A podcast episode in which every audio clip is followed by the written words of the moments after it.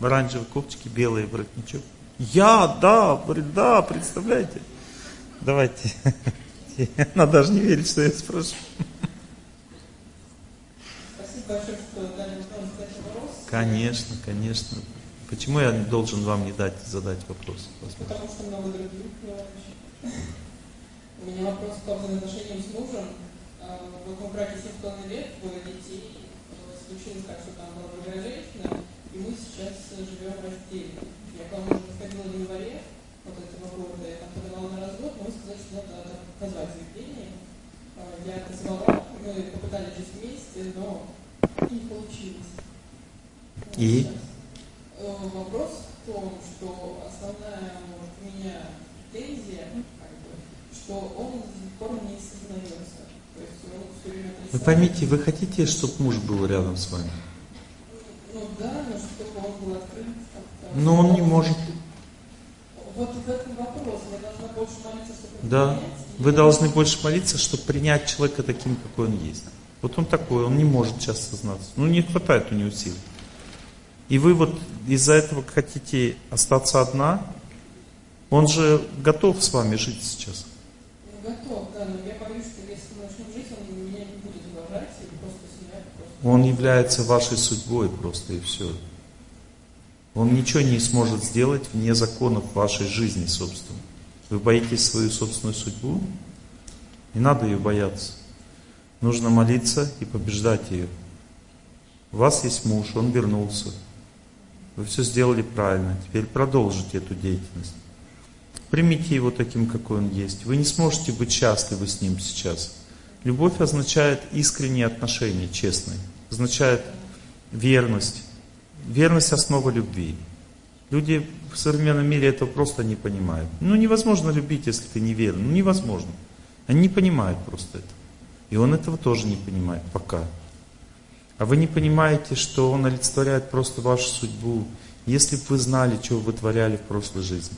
Ну, вы уже говорили, это в январе, ну, Вот. Понимаете, я даже не хочу говорить вам об этом, чтобы вы не расстраивались. Просто поймите, что вот то, что вы видите перед собой, это вы видите себя в прошлом. Ну и простите себе самой в прошлом. И вы тогда станете мудрецом. Когда человек себе само, самому в прошлом через близких людей прощает, он становится мудрецом. Потому что мудрый человек не гневится на Бога, а вы гневитесь на него сейчас и хотите остаться одной в результате. То есть, когда женщина гневится на Бога, она разрушает свою жизнь. Она говорит, я лучше одна буду жить, чем так. Как так? Так, как вам положено? Ну, тогда никогда не будет у вас никого, потому что вам пока вот так положено. И надо в молитве, внутренней жизни побеждать судьбу. И будет положено лучше. А можно на жизнь посмотреть совсем иначе. Понимаете? Совсем иначе посмотреть. Можно посмотреть с другой стороны, что как бы человек в целом добрый. Ну, как-то ему неудобно вот за то, что так произошло. Ему неудобно в целом. как бы. Есть много хорошего, что вы не хотите сейчас замечать. Из-за того, что у него есть хорошее, вы нервничаете, злитесь на него, чтобы додавить это хорошее, и чтобы он совсем хорошим стал. Но вы не додавите его, не сделаете совсем хорошим, вы его сломаете, он уйдет. Потому что он будет делать так, как вам положено. А когда вам это уже не будет положено, он этого никогда не будет делать. Теперь вы спросите меня, а он будет еще изменять или нет? Если вы будете молиться, то он не будет. вопрос про его близкие отношения, потому что когда вот у нас были, у меня началась невралгия из неприятия этого всего. А если этого не было, то начинались скандалы на тему того, что нет, жена, почему у нас Ну, поэтому нужно молиться, молиться и объяснять ему. Близкие отношения означают верные. Надо объяснять ему, что тело женщины, оно соткано из чистоты и верности. Оно не может любовь и грязь несовместимы. Объясняйте ему, что будут обязательно близкие отношения, когда чистота в отношениях начнется. А для этого мы должны прилагать оба усилия к этому. Не только ты, а оба. И он, когда увидит, что вы тоже хотите прилагать усилия к тому, в чем вы не виноваты, он вас сильно оценит за это.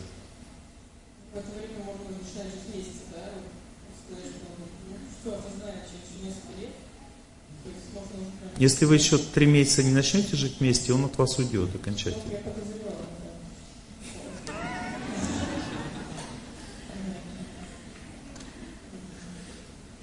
Надо начинать жить вместе, да, но что делать? Сейчас так мир устроен. Люди дебилы в плане личной жизни, они не понимают, как правильно жить. Они бросают друг друга, гуляют, изменяют. И культура вот этих измен, она стала очень популярна и среди мужчин, и среди женщин. Это просто дебилизм, понимаете? Люди не понимают, что такое любовь, они потеряли смысл в этом во всем. И надо на это смотреть. Если бы мы жили в другой культуре, было бы все иначе. Понимаете, но культура вот такая жизни. Мы сейчас живем, мы сами приняли эту культуру. Понимаете, мы сами согласились на нее. При первых бымс, бымс, бымс, бымс, бымс, бымс, мы сразу включились в этот процесс. Нам очень понравилось. И когда первые в 80-х годах мы услышали первые голоса мужские жен- с женскими нотками. А, а, а, а. Которые шли из Европы. То есть мы сразу начали им подпевать. Нам так понравилось это все. И теперь мы пожинаем плоды.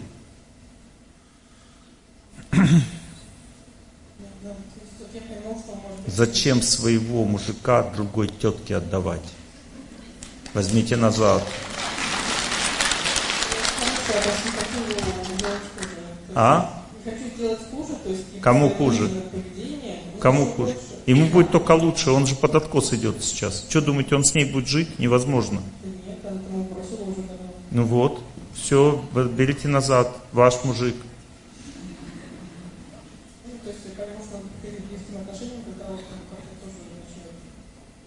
Да, все будет хорошо у вас со временем.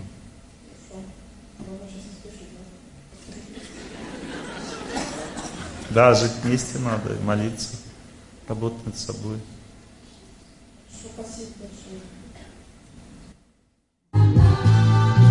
Звук проверим сейчас.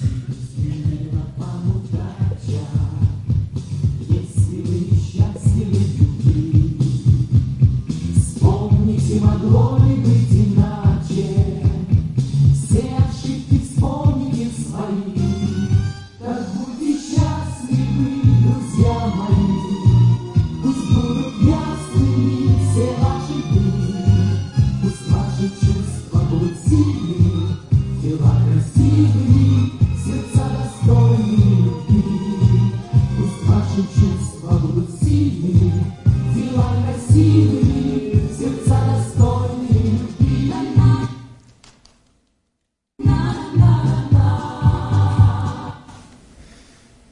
Сердца достойными любви. Надо, чтобы сердце стало достойным любви. И вы почувствуете обязательно, когда ваше сердце станет достойным любви. Сердце достойное любви прощает. Оно большое. Оно способно переварить человека. И переваривать человека, оно начинает становиться сильным, способным любить, и такого человека начинает тоже любить. Пока человек хочет себе счастья, вот требует, говорит, как же ты, гад, меня изменил. Вот. Не будет любви. Недостойный. Надо всю жизнь, свою судьбу, всю учиться принимать. Предательство нельзя позволять. Видите, он уже не, презда- не предает, тогда пускай возвращается. Но предательство, когда идет, не надо позволять его. Жить отдельно, ставить условия, молиться. Но когда человек перестал предавать, ну пусть возвращается и пусть исправится, попробует исправиться. Он сразу не признается, есть процесс исправления. И, и признание это уже последний этап. А первый этап постепенно человек должен понять, что он просто, что он неправильно поступил, хотя бы понять. Он не понимает. Когда человек совершает плохой поступок, у него психика затуманивается. Это касается любого человека, даже самого хорошего. Совершает плохой поступок, его покрывает как бы сознание. Он уже не понимает, что он сделал что-то не так. Так действует вот эта судьба. Наказывает человека сначала иллюзией, он входит в заблуждение. Но Он не понимает, что он что-то не так сделал человек. Да, он совершает плохой поступок, у него нет знаний. Покрывается сознание человека. А потом дальше привычка возникает это делать. Тяга сильная. Тяга делать глупость. Возникает сильная тяга. Понимаете, у нас культура, разрушилась культура э, наказания зла. Вот культура неправильного гуманизма сейчас распространяется по, планете. Это до того дошло, что ну, человек, который не согласился с оскорблениями своего отца, своей страны и восстал против этого, да, то есть его э, штрафуют, дисквалифицируют и так далее. Это смешно же, правда? Это уже смешно становится, когда такие вещи происходят. Ну, то есть, э, допустим, опошлили моего отца, я взял, дал в морду человеку. Это хорошо или плохо? Но если вы не считаете, что это плохо, э, ну хорошо, ну хотя бы не считать, что это плохо.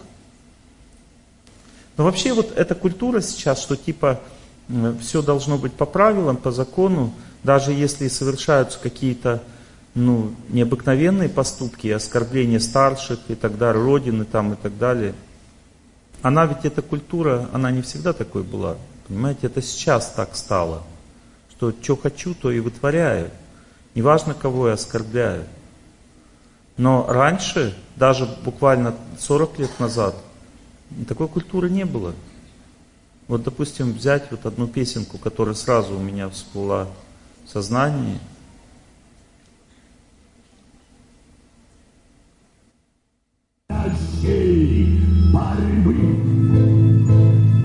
И когда рядом рухнет израненный друг,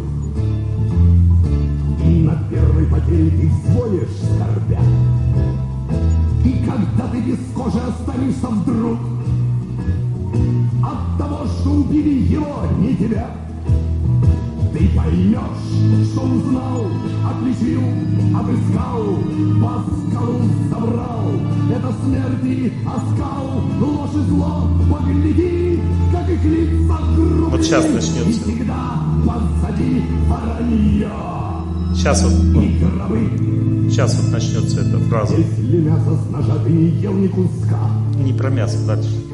Если руки сложа наблюдал свысока, А в борьбу не вступил с подлецом, с палачом, Значит, в жизни ты был ни при чем, ни при чем. Если путь, прорубая отцовским мечом, Ты соленые слезы на ус намотал, Если в жарком бою испытал, что почем, Значит, нужные книги ты в детстве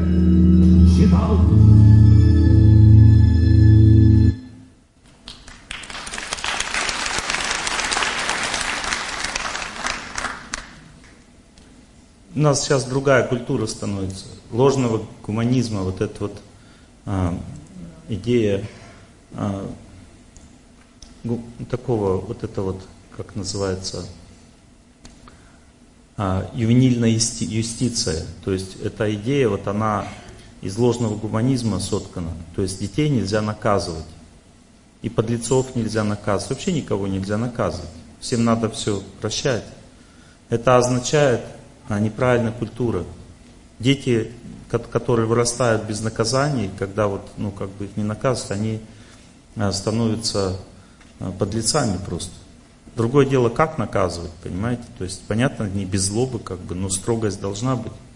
Ну а если человек подлость совершает, он ну, нуждается в серьезном наказании, в строгом уже. Просто как бы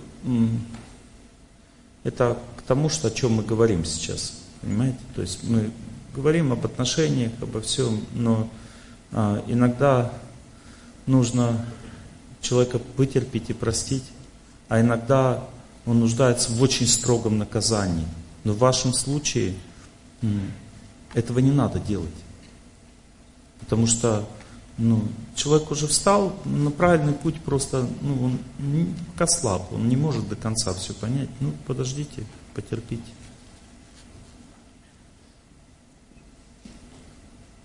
Хорошо? Праведный гнев здесь не нужен. Я вам сказал, в каких случаях нужен, когда отца оскорбляют, родину оскорбляют, плюют в лицо твоим принципам, взглядом, дай по морде. И это правильно. Пусть тебя штрафуют за это. Вот. Но если человек терпит все это, это неправильно. Мы собрались, наверное, уже, да? Лекцию начнем. Как не собрались? Я хочу вас расстроить сначала, мои хорошие. Просто я а, должен сесть в машину пол одиннадцатого, крайний срок, и поехать в аэропорт сегодня. Нет, меня есть кому отвезти, потому что я там в машине уже буду отдыхать, а не проводить консультации дальше.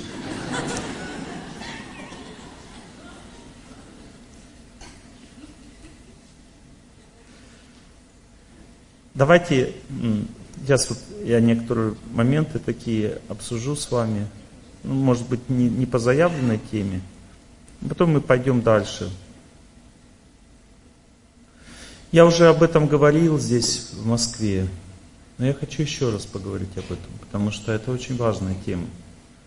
Как э, не истощаться в отношениях, что такое близость, как не разочаровываться, как не очаровываться, ну, я хочу немножко рас, раскрыть вот эти вот моменты.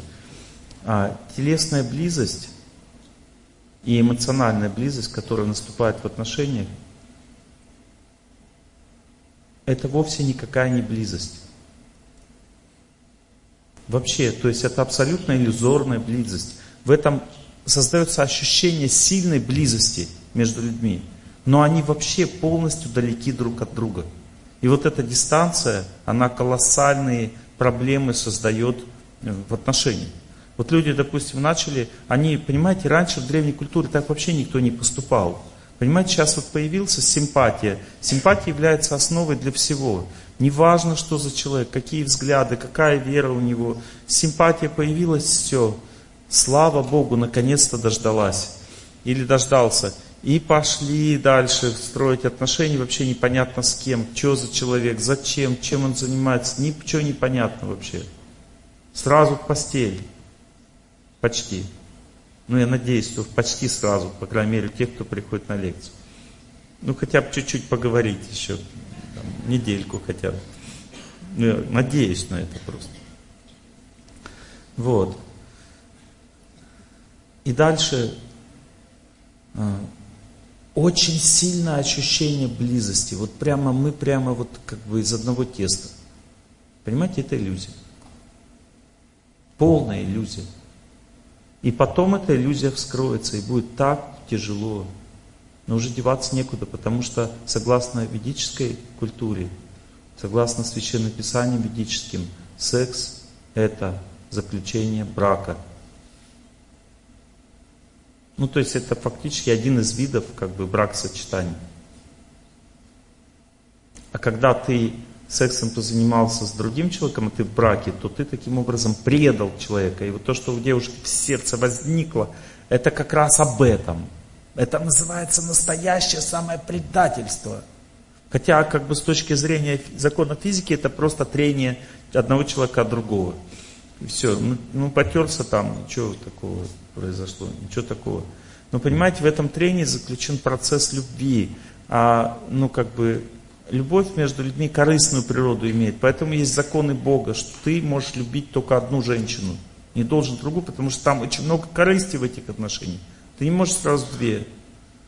В некоторых традициях духовных можно, как бы религиозных, разрешают, но по законам опять все это должно. Но даже если произошла вот эта вот обидная измена, все равно все можно восстановить постепенно. Надо просто знать, верить в это, что это возможно.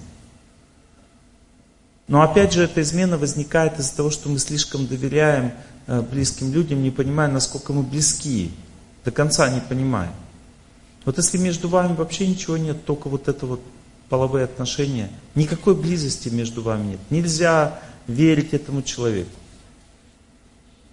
Ничего, ничего, нет никаких доказательств. Он, любит, он ему нравится с вами сексом заниматься. Нет, это не доказательство. Сегодня нравится, завтра перестанет нравиться. Это все проходит.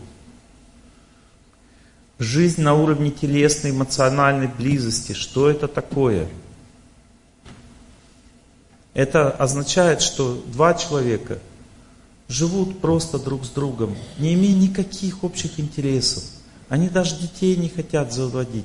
Они просто вместе живут для того, чтобы просто целоваться и сексом заниматься. Им даже не интересно, что там в голове друг у друга. Знаете, просто позанимались сексом, пошли на работу, пришли опять, поцеловались, попили, поели и спать легли. Все. Вот здесь нет шансов сохранить семью. Вообще никаких. Можете даже не надеяться на это. Невозможно. Просто невозможно. И самое ужасное заключается в том, что когда сильно сокращается дистанция в отношениях, потому что дистанция дает возможность видеть чистоту в человеке, а сокращение дистанции увеличивает обмен тяжелой судьбой. Вот чем ближе дистанция, тем тяжелее жить всегда и везде.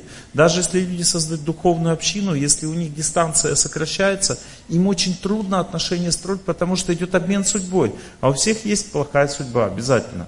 И поэтому только духовно сильные люди способны, вот в монастыре, допустим, выдержать огромное сокращение дистанции, жить очень близко друг к другу и молиться вместе, возможно, стать глубокие отношения построить и терпеть другого человека, и как бы хорошо к нему относиться, несмотря на то, что тяжело часто бывает. Тяжело, потому что судьбы обмениваются между людьми.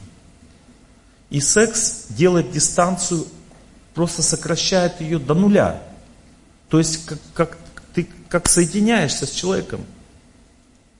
И поэтому Секс что делает с человеком, допустим, моя жена, ну или девушка моя, девушка моя синеглазая там, вот, вот, допустим, да, посмотрела просто, ну девушки, когда смотрят, всегда улыбаются, они такие доброжелательные для всех, но она посмотрела с улыбкой куда-то, и там оказался какой-то мужик.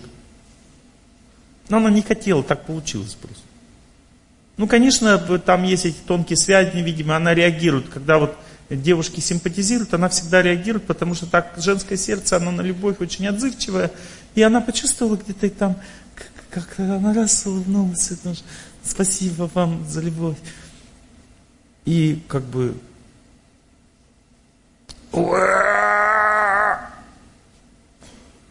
боль такая сильно возникает в сердце у человека, который с ней спит. И не только у человека. Если собачка так же сделает, тоже такая же будет. Поэтому собачки, они дерутся между собой. Мы видим не только собачки, там эти не, олени понты кидают, такие рогами разлетелись в разные стороны. Вот, ну то есть, как бы этот процесс есть везде, да? Древность такое, мое как бы. Почему? Потому что дистанция настолько маленькая, что это, это моя женщина. И как бы нельзя, чтобы она смотрела никуда больше, кроме как на меня. Это тоже безумие. Конечно, женщине хорошо вот с любовью смотреть только на мужа, но надо этому учиться. Надо понимать, чем взгляд доброжелательный отличается от взгляда на любимого. Это разные взгляды совершенно. Женщина должна учиться смотреть э, по-разному, по разных ситуациях в жизни, потому что женский взгляд имеет значение – для женщины взгляд имеет значение. Вот для президента страны и для женщины взгляд имеет значение. Там надо... Или человеку очень влиятельному, ну как посмотрел, значит все. Все, значит все будет у меня хорошо. Ему надо выбирать, куда смотреть, чтобы у людей лишние надежды какие-то не возникали. И женщине точно так же. Но это как бы особая наука, ее надо изучать. Дальше следующий уровень близости, близость в интересах. Ну что значит близость в интересах? Ну какие интересы? Интересы такие, э, как у всех людей. У нас дети общие, у нас общая квартира, работа. Мы хотим, чтобы заработать на квартиру, хотим машину, хотим дачу, хотим, чтобы дети выросли нормальные, чтобы их выучить, хотим, чтобы у тещи свекрови все было нормально, а родственников заботимся. Это называется общие интересы жизненные. жизненные. Я не критикую это. Просто я говорю вам, мои хорошие, что это дает низкую степень близости. низкую степень близости. Хотя ощущение, что мы вообще просто душа в душу живем. Вот такое ощущение возникает, что близость просто колоссальная. Но понимаете, близость же не означает, вот, что мы как бы слились. Близость имеется в виду во взглядах, понимании вещей жизни, в верности. Это тоже близость. Вот верность указана на близость. Но, но люди, если вместе живут, просто у них общие дети, это не развивает верность не развивает верность. Не надо на это надеяться, что если у нас такая жизнь, меня не бросит. 80% разводов сейчас в России. Потому что большинство людей живут именно так. Просто у нас общие интересы, общие дети, и все. А что там у меня в сердце там, или у него, и его? Никто не знает. Да и боятся открывать. А вдруг он испугается дальше со мной жить? Может, ему не понравится то, что у меня там в сердце. Дальше. Дистанция не такая, как вот у людей, только когда только секс. Она чуть побольше. И, и, и она формируется сильной занятостью, дистанция в основном. Ну, только потому, что много на работе приходим, и чуть-чуть уже есть какая-то дистанция. Уже как-то легче жить. Вот. Ну, чуть-чуть есть дистанция. Ну, как бы нет такой ревности, нет такой жары в отношениях. Потом все равно здесь есть бескорыстие, то есть мы любим детей, мы друг другу отдаем жизнь, а, в какой-то степени жертвуем друг другу. И поэтому здесь есть бескорыстие, и поэтому есть какая-то капелька чистоты и капелька настоящего чего-то есть. Но не настолько большая, чтобы ну, гарантии были, что человек не бросит. Потому что само желание счастья у человека, оно сильнее, чем верность в данном случае. Верность небольшая в отношениях, а желание счастья огромное. А у человека само желание счастья, оно никогда не, кон, ну, не связано конкретно с человеком. Только у развитых людей желание счастья может быть связано с конкретным человеком. И это аскеза так делать. Потому что счастье же хочется больше, чем есть. А то, что есть, это вот этот человек у тебя есть. Это аскеза, понимаете? Так связывать свое счастье с конкретным человеком. Можно так сделать, но это прям ты аскет прям. Это хороший уровень развития нравственного человека. Дальше идет близость во взглядах на жизнь. Не духовных взглядах, а на жизнь. Это разные вещи. Это уже нравственный уровень близости. Есть некоторые гарантии на сохранение семьи. Э, если человек э, склонен делать добрые дела, он в конце концов и близкому человеку начнет делать добрые дела. Дистанция увеличивается, близость настоящая тоже начинает формироваться. Понимаете, я говорю о какой дистанции? Есть привязанность такое понятие. Это, больна, это болезненная близость, больная. Это как моя кожа, то есть у меня болезненная близость с ней. Если чуть-чуть ее от меня, мне больно, я говорю, нет, это моя кожа, все, оставьте мне. Так как свою кожу близкого человека некоторые воспринимают. И больно очень, когда что-то вот происходит. Мой человек, мой, должен как я, вот как я хочу, так должно быть. Причем у женщин по-женски, у мужчин по-мужски. Вот женщина хочет чтобы чистота была, допустим, чистота вокруг в доме, это ее природное желание, она контролирует территорию. И если мой этот человек, она думает, как ты вообще мог здесь напакочить, на, напачкать? Ну как ты мог? Потому что мой человек, вот я как бы не пачкаю, потому что, а ты мой человек, значит ты тоже должен быть таким же. Тоже не пачкать. И он чуть что не так, там носки какие-нибудь не туда положил, еще. Это невозможно. Почему невозможно? Потому что привязанность сильно большая. Больно просто, возникает боль. И мужчина думает, моя жена должна так же думать, как я. Вот, допустим, я летчик, она должна любить летчика, просто обожать. Тоже так действует привязанность. Но когда люди начинают делать добрые дела, просто правильно живут, знаете, вот иногда, вот допустим, в Советском Союзе, ну как бы не было такого понятия, как духовное развитие. Оно ну, не формировалось глубоко в сердце человека, но вот нравственное развитие формировалось. И это называется взгляды на жизнь.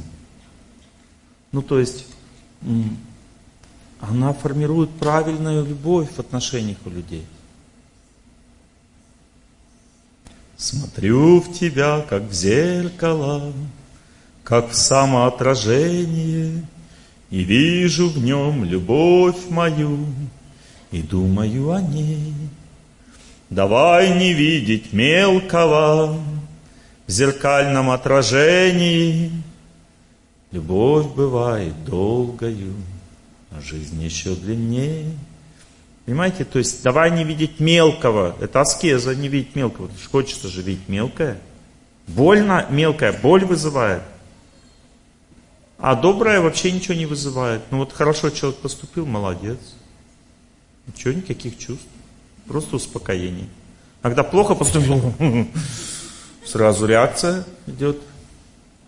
И это аскеза, не видеть мелкого. Аскеза тяжело не видеть мелкого в зеркальном отражении. Тогда будет долгая любовь. Это аскеза, тяжело так жить. А чтобы так жить, нужно понять, что так, э, ну, что надо взгляд на жизнь менять. Нужно принципы поменять уже в жизни. Вот это очень важно. Это уже понимание жизни должно быть другим. Что ты считаешь, что а, хотя бы один из двух людей у нас в семье должен быть счастливым. Вот мы уже прожили столько лет, хотя бы один из нас должен быть счастливым, мы как бы иначе мы оба зря проживаем жизнь. И пускай будешь ты счастливым. Потому что все это время хотела я, чтобы было счастливым. И ничего не получилось. Ну хотя бы, чтобы ты был счастливым. Вот это называется добрые дела. Ну хотя бы ты. Вот тогда начинается любовь, и ты тоже потом станешь счастливым в конечном счете. Некоторые гарантии есть на сохранение семьи. Само по себе увлечение делать добрые дела, человек наполняется счастьем уже откуда-то извне. И у него вот привязанность, то есть привязанность означает сильное желание счастья от близкого человека, ослабевает. Ослабевает. Потому что у него есть счастье еще в других местах источник. Он не так жаждет счастья от близкого человека. Понимаете, если сильно очаровываешься, потом сильно разочаровываешься, если он плохой поступок в жизни совершает, этот человек, потом ты не можешь ему простить, потому что сильно очаровывался. А надо знать, что этот человек олицетворяет твою судьбу, надо быть осторожно, очаровываться. Потому что потом очень больно может стать. Нужно учиться делать добрые дела и в отношениях с добрыми людьми, испытывать счастье с природой, с Богом. Ну, то есть учиться счастье брать из, этой, из этого мира, из этой жизни. Дальше идет э, близость в целях, направленных на самосовершенствование. Это, вы скажете, ну, Олег Геннадьевич, но у меня такой нет близости. Это ваш уровень развития личности.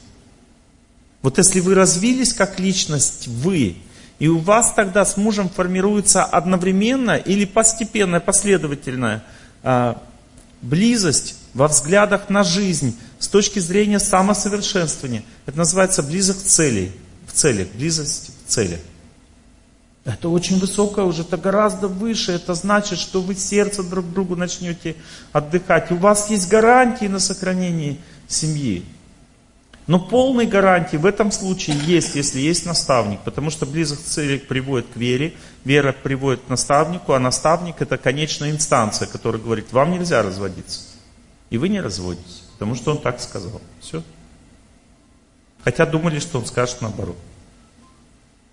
Ну как так жить? Ничего, сможете. И вы начинаете его силу брать, чтобы жить. Вы говорите, мы не можем так жить. И он говорит, сможете. То есть он свою силу вкладывает. И вы можете тогда. То есть сила, понимаете, старшего переходит, становится гарантом в этом случае отношений. И люди справляются потом. Максимальная близость это когда близость вере. Но чтобы иметь близость вере, надо иметь веру. У всех людей есть вера. Но эта вера основана на желании счастья, как я уже говорил. А сама вера в желание счастья, на основе на желание счастья идет из страха, из глубокого страха этой жизни. Мы боимся этого мира. Нам нужны деньги, чтобы все было хорошо. Нам нужна семья, нужна забота, нужна квартира. Все нужно для того, чтобы все было хорошо, потому что мы боимся этого мира. Мы не самодостаточные. Мы в страхе, поэтому каждый человек жаждет счастья. Мы хотим счастья. Означает, человек не самодостаточный. Он требует счастья от близкого человека, ругань, скандалы возникают, то есть трудности какие-то. Видите, ребенок плачет, означает страх. Страх у нас мы выросли, но все равно страх остался. Никуда не делся. Э, зрелый человек, реализованный человек, который чувствует себя душой вечным, он даже не боится смерти. Не то, что он терпит смерть, он вообще ее не боится. Он даже не чувствует ее, потому что он знает, что ее нет. Но он переходит просто в следующую жизнь, он понимает этот процесс, что там есть какие-то трудности для тела. Но не для души. Он чувствует себя душой уже. Это высокий уровень, мы не можем подражать, невозможно копировать это все. Но если люди хотя бы на уровне цели близки, то семья будет сохраняться уже. А если у них близость вере, то есть что такое вера? Это не основанная на страхе, понимаете, вера, что я хочу счастья. И вот я верю в машину, в квартиру, в семью, в то, чтобы все было хорошо. А вера, основанная на самопожертвовании, на каких-то высших взглядах. Самопожертвование не то, что надо сгореть и, быть счастливым. Нет, самопожертвование это и есть счастье настоящее, когда человек любит людей, отдает им, добрые дела делает – хочет всем, чтобы были счастливы, он становится сам в первую очередь счастлив. Это не то, что он становится несчастным потом, все отдал, стал несчастным. Я не говорю сейчас о том, чтобы все отдать, я говорю о том, сколько ты можешь. Добрые дела человек начинает действовать, и делать, и постепенно его вера меняется. Он начинает верить в другое. В то, что жизнь человека должна быть направлена куда надо, и тогда она становится счастливым. А не то, что мне повезло, и я стал счастлив. Но это вера, она сформируется со временем. И когда она сформировалась, и два человека так верят, такая вера есть, то тогда они будут абсолютно счастливы друг с другом. Они будут любить друг друга. И в следующей жизни они опять останутся вместе. Они опять пойдут вместе. Потому что такого же человека Бог ему не найдет. Он подумает, ну больше некого, ты жди этого. И опять с ним вместе. Как общаться со старшими? Сегодняшней темы лекции. Вот, допустим, человек дал мне жизнь, это старший. Но если он, ну, вообще неправильно живет этот человек, он старший? Да. В чем? Поступки в своем. Поступки. В воле Бога он старше. Поступки. То есть он дал мне жизнь, выносил меня, выходил, спас меня, дал мне возможность жить человек. Но ведет себя отвратительно. Вообще просто грешит направо-налево. Ведет себя отвратительно. Но подарил мне жизнь. Как я должен относиться к этому человеку? Это уважение. То что значит уважение? Это значит, что я согласен с твоим мнением. Я даю тебе право высказываться по отношению ко мне я согласен с тем, что ты старший. Но это не означает, что я обязан делать то, что Богу не угодно. Я совсем соглашаюсь и могу даже наперекор своему самолюбию сказать, папа, мама, я слишком тупой, чтобы понять, что это мне надо делать. Но не могу я начать есть мясо, ну туповатый, не понимаю, что это для меня пользу приносит. Все. И так как вы не делаете ничего плохого, близкие люди примут вас такими. Обязательно примут со временем, если вы их уважаете, да?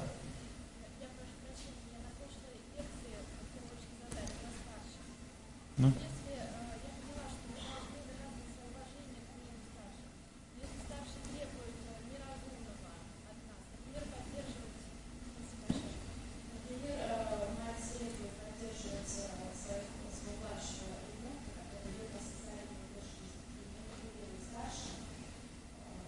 Нет, не надо подчиняться в этом случае. По-доброму не подчиняться, по-доброму.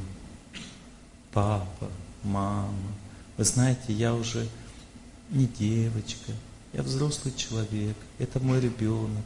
И у меня есть свое мнение о том, как с ним себя вести. Это не значит, что я не уважаю ваше, но у меня есть свое.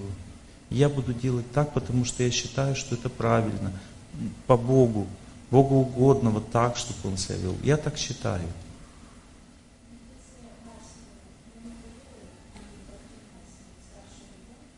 Как, как, мать? Ближе микрофон.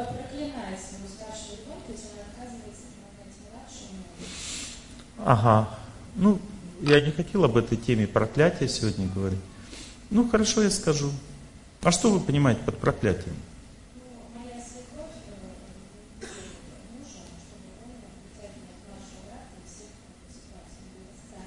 Ну что такое проклятие, по-вашему?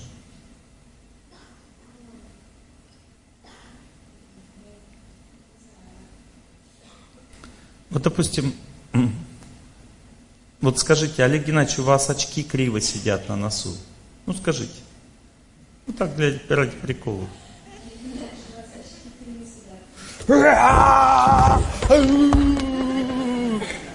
Проклинаю!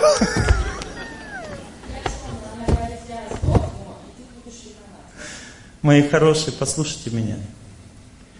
Проклятие никогда не может совершиться человеком. Это невозможно. У нас нет таких сил. Это всегда санкционировано Богом только и все. Если, а, если человек делает Богу угодное дело, его за это проклинают, невозможно проклясть. Меня уже знаете, сколько раз проклинали? Сижу, лекцию читаю, продолжаю. Даже сейчас кто-нибудь проклинает. Ничего, я весь проклятый прям с ног до головы. Нет, конечно. Это не проклятие, понимаете? Вот я тебя проклинаю там. Понимаете, люди так верят в это сильно. Надо, во-первых, понять, кто может проклясть. Проклясть может человек, который имеет духовную силу. Вот слабый человек, вот хоть, хоть тысячу раз это скажет, никакого проклятия не будет. Это во-первых. Во-вторых, он должен иметь основание на это. Что за основание? Основание это богоугодное основание. То есть действительно Бог так считает, что вот этот человек должен быть проклят. И тогда проклятие свершится. И это хорошо, потому что проклятие означает особый вид воспитания человека. То есть он делает неправильно и становится наказанным. А, был ведами описан такой случай. Один человек подошел к святому человеку, к одному говорит. Вот из-за того, что ты вот так считаешь, у тебя такое мнение по поводу Бога, а, у тебя завтра отвалится нос. Ну, они разошлись во мнениях. И на следующий день у этого человека, который это сказал, он заболел проказом, у него отвалился нос. У самого. Хотя тот ничего ему плохого не желал. Он потом так сильно расстроился от этого. То есть как отражение происходит. Если человек начинает беситься, вот то, что я показал, это был цирк просто. Если человек беситься начинает, то он просто, ну, то, что он говорит, он сам и получает это. Поэтому, как бы, в чем заключается проклятие? Нет никакого проклятия. Никто не будет виноват. Не надо на это реагировать просто, и все, это детский сад. Чего вы так боитесь этих слов? И не будет никакого зла. Все зависит от вашей веры. Если вы верите в зло, будет зло. Если вы не верите, не будет. Вот если вы не верите, скажете, да нет, все будет хорошо, не сдохнешь. Улыбайтесь. По-доброму говорите, мамочка, никогда этого не будет, все будет хорошо, не волнуйтесь. По-доброму. Доброта побеждает зло. Доброта побеждает невежество тоже. Не уступайте, не поддавайтесь на невежество. Продолжайте уважать при этом. Вот, допустим, если религиозный человек меня оскорбляет, допустим, из-за своих религиозных убеждений, как я должен себя вести? Я должен его продолжать уважать, как религиозного человека. Не реагировать на его поступок. Бог сам разберется во всем. Понимаете? Вот это правильное поведение. Но это вызывает трудности, придется помолиться, чтобы так себя вести. Понимаете, иногда Бог испытывает нас в отношениях со старшими, мы всегда будем испытуемыми. Испытуемыми. Понимаете? И есть три стадии отношений со старшими, я постоянно об этом на лекциях говорю. Уважение, почтение и предание. Уважение – это отношение ко всем людям, которые сделали вклад в мою жизнь. Они все для меня старшие, эти люди все. Первый учитель там и последний учитель. А, те люди, которые сделали вклад в мою жизнь, они все для меня старшие, я всех уважаю. Это уважаемые люди для меня. Но это не значит, что я должен делать то, что они говорят. Уважение само по себе еще не означает, что надо делать обязательно то, что они говорят. Ты можешь согласовать это с священным, ты прислушайся, услышь, что они говорят, изучи это. И смотри, согласуй это с мнением по-настоящему старших людей. Потому что есть старшие э, из уважения, как, допустим, полковник в отставке. Он сейчас уже не подполковник.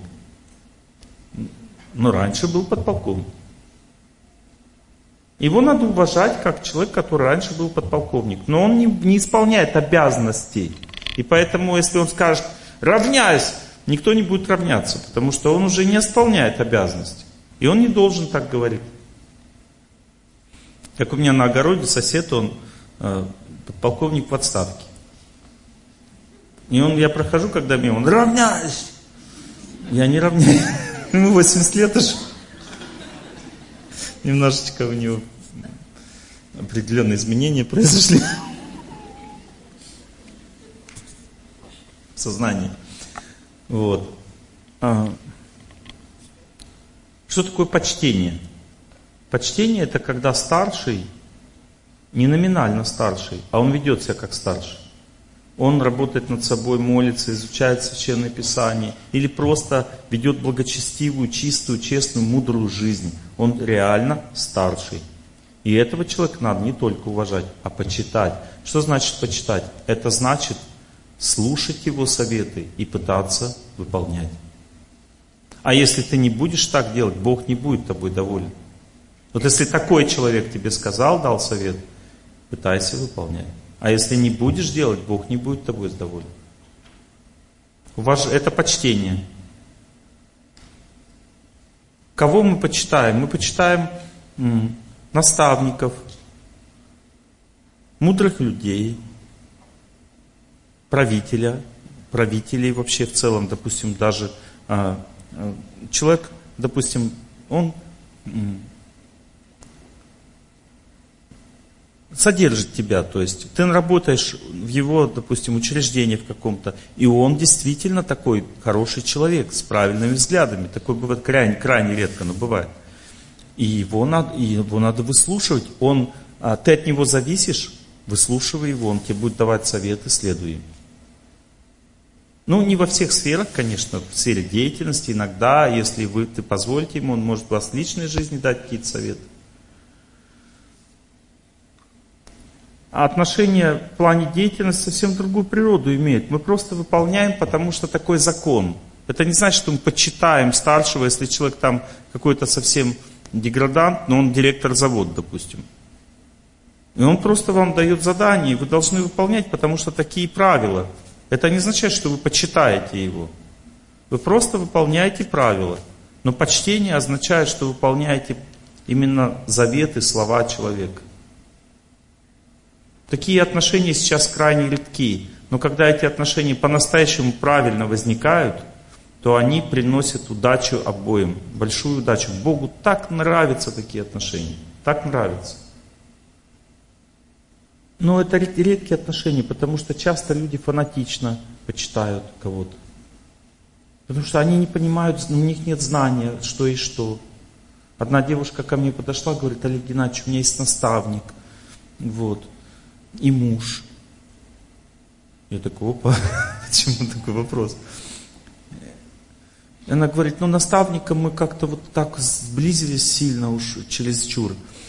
И когда мы поехали в паломничество, то вообще мы в одной постели как-то оказались с ним, и как бы, и вот у нас начались близкие отношения. Олег Геннадьевич, я вот теперь не знаю, что мне делать, мне с мужем жить или наставником. Он говорит, что мы с прошлой жизни с тобой вместе. Вы поймите, мои хорошие, человек, который к женщине относится не как к своей подопечной, а как к жене или как к равной, это не наставник, это обманщик.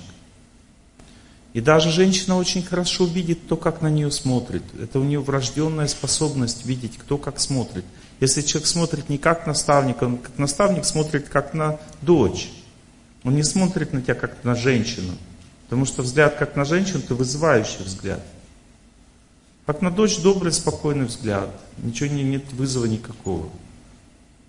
Означает, может быть наставником человек, но если он изменил свой взгляд, он уже не наставник. Надо его дисквалифицировать, перестать подчиняться этому человеку. Потому что он разрушит твою жизнь дальше. Конечно, классно, что такой э, разумный человек, который ты считаешь наставник, так на тебя смотрит. Но это яд в хороших ножнах таких, знаете, как э, меч в красивых ножнах. Он все равно отрубает голову. То есть, беда говорится, что яд в красивой оправе все равно яд, меч в красивых ножнах все равно меч. Понимаете, так и человек, если он мудрый, но при этом встал на неправильный путь, на путь разврата, это все равно яд. Хоть и в красивой оправе. И он не поможет вам в жизни, а только испортит вашу жизнь. Поэтому почтение, чтобы кому-то выражать, нужно очень серьезно понять человека, изучать эту тему в отношении. Но есть еще одно, один тип отношений со старшим, краткий, редкий, крайне редкий и очень опасный. Называется предание. Тут человек вот все, что сказал, должен сделать. И его каждое слово является заветом в твоей жизни. Предаваться не всем можно. Для того, чтобы предаться человеку, для этого должны старшие духовные лидеры признать этого человека, что этим человеку можно предаваться. Вот меня, например, никто так не признавал. Если вы там, Олег Геннадьевич, вы там сказали, все, я как бы умру, но сделаю. Это неправильно. Вам надо изучать. Предание возможно, но это очень редкие отношения. Надо самому развиться как личность, чтобы носить духовного наставника, духовника, духовного учителя. По-разному называют. И если ты это слепо выбрал, неправильно, то ты за это будешь страдать потом. Это страшно, выбрать неправильно духовного наставника. Ты уйдешь не в ту сторону в жизни. Потому что когда человек выбирает духовного наставника, то идет обмен судьбой. То есть он тебе дает свою судьбу, ты ему свою. И потом дальше это может быть опасно в жизни. Любые ошибки духовного наставника скажутся на твоей жизни незаметно. Имеется в виду предание. Почтение это так не работает. Когда почтение, ты просто выбираешь, тебе следовать или нет. Тебе нравятся эти советы, ты можешь следовать. Ну, может быть, и не сможешь следовать, ничего страшного. Предание означает, ты по-любому должен это сделать. По-любому, иначе никаких шансов нормально жить. Ну, то есть не спешите в эти отношения, предание этого, как мне найти духовного учителя или духовника. Не спешите в эти отношения, развивайтесь. Достаточно уважения к старшим, уже хорошо, Богу нравится. Почтение, если достоин человек, супер. Если старший ведет себя неправильно, настаивает, можно ему э, дать смиренный вопрос в виде, э, совет в виде вопроса.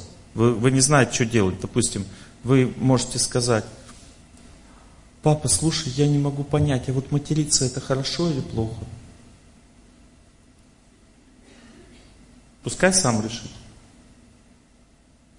Если он скажет, дочка, материться хорошо, ну это его выбор. Значит, вы не должны дальше это все слушать. Но если он скажет, это плохо, тогда вы его воспитали чуть-чуть, помогли ему.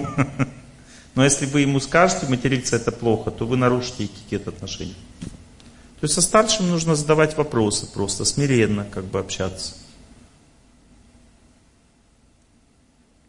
Бывают ситуации, когда старший становится младшим в каких-то ситуациях. Допустим, пожилые родители, они беспомощными становятся. И они принимают детей за старших. Они их слушаются, начинают делать так, как они скажут. Это тоже такие ситуации бывают, но при этом надо все равно понимать, что этот человек старше для тебя. Вести с ним как с младшим, потому что он сам выбрал такие отношения. Между прочим, надо знать, что иногда у супругов бывают, меняются отношения.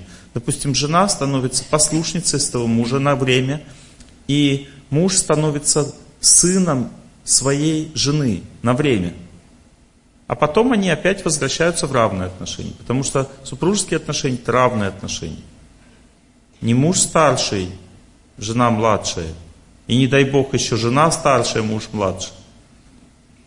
Равные отношения. Равное означает, что жена, женщина добровольно мужчине дает старшинство для того, чтобы ему легче было жить. Добровольно это делает, чтобы он не умирал в аскезе.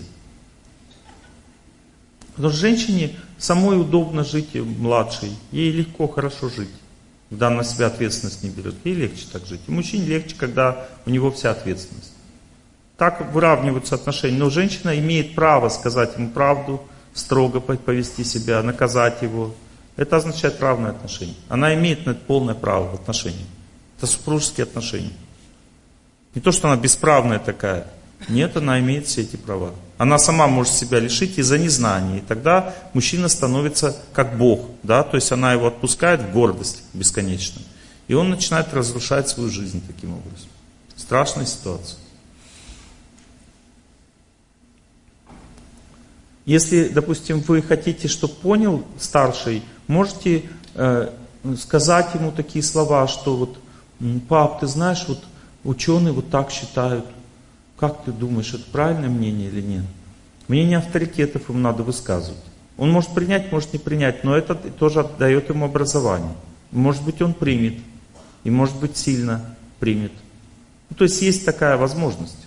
Но если вы ему скажете, вот авторитет старшие так, ученые так считают, а ты не так считаешь, тогда будет оскорбление. Вы можете просто с ним посоветоваться, что вот ученые вот так считают почему-то. Не знаю, почему они так считают. И он подумает, скажет, м-м-м", будет думать потом. А, а что важнее, исполнять наставления старших, если они ведут к греху, или не исполнять? Всегда человек должен исполнять только то, что угодно Богу, и больше никому. Только Богу. Если Богу не узводен развод, а родитель говорит, разводись с этим человеком, ты не должна жить, а Богу не угоден развод, не разводитесь. И вы победите свою судьбу. Не слушайте старших, когда они растягивают вас по углам. 20% браков разрушаются по вине старших сейчас в современном мире. Это статистика. Почему они растагивают? Потому что они думают, ну найдешь ты себе лучше, ну не живи с этим. Я попробовала тоже такого же человека в свое время и тоже осеклась. Судьба похожа. Она уже знает, как будто бы результат, последствия знает. Я тоже разок, я тоже очень сильно удивился. А, у своего родственника младшего одного увидел прямо жену, прямо такую же вот э, женщину, которая принесла мне страдания. И так ему хотел сказать, ты что, ты что? Потом вспомнил, что это и есть засада. А потом я увидел, что у них все хорошо в жизни. Он справился, проблемы эти были, но он с ними справился. Понимаете, то есть мы не знаем судьбы, мы не должны как бы жить жизнь за своих детей. То есть, если вы увидели, что не с тем связался, потерпите, Ничего страшного, это его выбор. Иначе вы разрушите его жизнь, потому что если он бросит близкого человека, за это он больше, больше будет страдать, чем если он будет жить с этим человеком. Какие у вас вопросы в отношениях старшими есть? Один вопросик, идем дальше. Угу. Если они захотят. Давать можно по-разному. Можно сувать эти книги. Они скажут, да пошел ты там, или что ты мне пристаешь ко мне с этими книгами. И только хуже еще будет. А можно вот так вот вести себя, жить правильной жизнью, и близкий человек скажет, ну куда я посмотрю, что ты там читаешь. И дайте ему что-то такое, чтобы он это воспринял. Например, мужчине надо давать а, лекции обязанности женщин. Он послушает, ну, правильно все говорит, делай это. Just do it. Ни, ни, ни в коем случае не давайте обязанности мужчины. Он, конечно, он будет против этого. Обязанности женщины. Женщине обязанности мужчины. Если женщина не слушает лекции, обязанности мужчины, она послушала. О, точно. Так и есть. Все, гарантия стопроцентная. Если он хочет послушать уже обязанности мужчин, пусть сам слушает, я не давал тебе. Что ты, что ты ко мне прислушаешь? Я тебе не давал эти лекции. Ты сам взял. Понимаете? Будьте разумными. Давайте человеку то, что ему приятно слушать, то, что ему ближе, то, что ему сейчас нужно узнать. Он сильно сам хочет. Можно в этот момент, в момент страданий. Мы об этом еще сегодня будем говорить. Как общаться с разными, равными. Честность и доброта, где грань между этими двумя понятиями? А, друг настоящий, он очень честный перед тобой, но если друг злой, злую честность имеет, это не друг, это враг.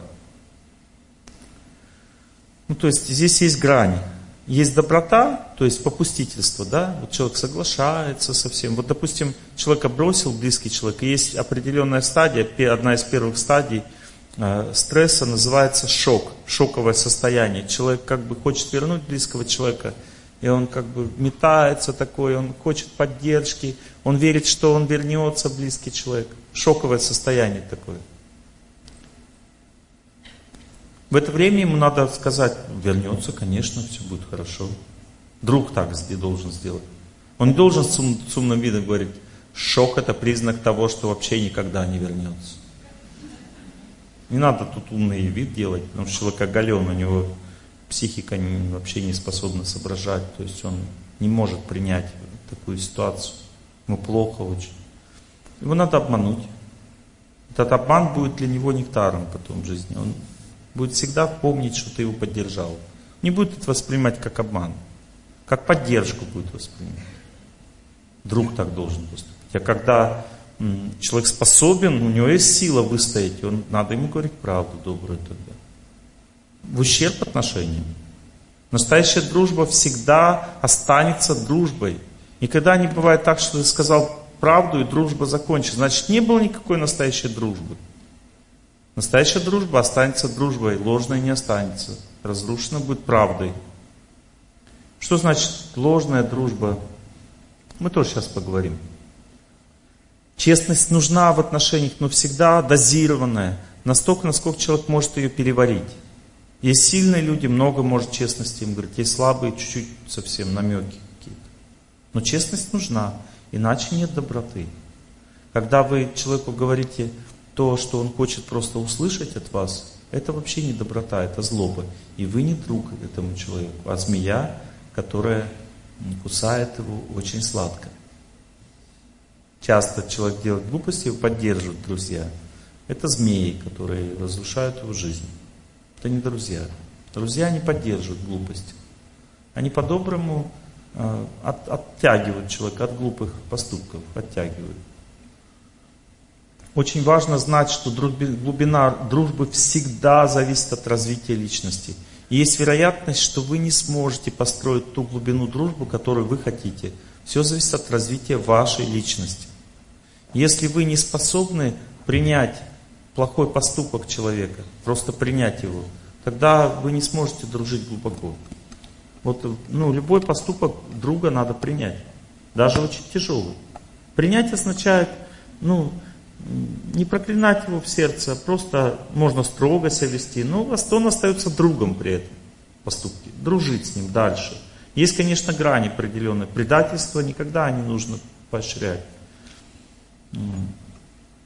И только измены простить не могли. Ну, то есть предательство никогда не надо поощрять.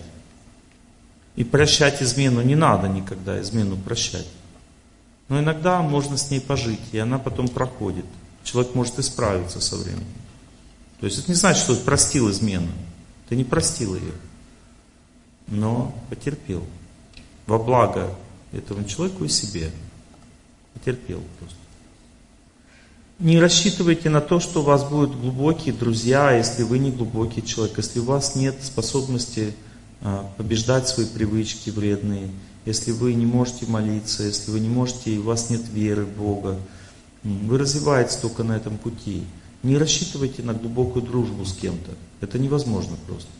Глубокая дружба идет только у очень глубоких, чистых и светлых людей, которые в секунду может, могут пожертвовать собой ради близкого человека. Это просто уровень развития личности. Понимаете, это не достижимо просто так. Или человек такой уже стал, или он не может быть близким другом. Поэтому дружба всегда испытуема.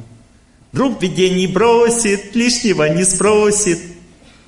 Почему дети поют такие мудрости, а мы не поем? Вот что значит настоящий верный друг. Очень просто. Беде не бросит, лишнего не спросит. Все. Это ответ на вопрос, надо ли дальше кормить. Лишнего не спросит.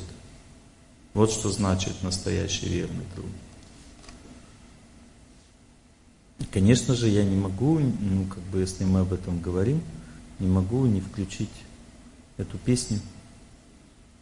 Даже если вы, как бы, знаете какую, то все равно я включу. Если друг оказался вдруг, И не друг, и не враг, а так, Если сразу не разберет, Плох он или хорош, Парня в горы тени рискни, Не бросай одного его, Пусть он в связке в одно с тобой, Там поймешь, что такое. И поучишь его заодно, как дружить. Не обязательно в горы, есть разные ситуации жизни.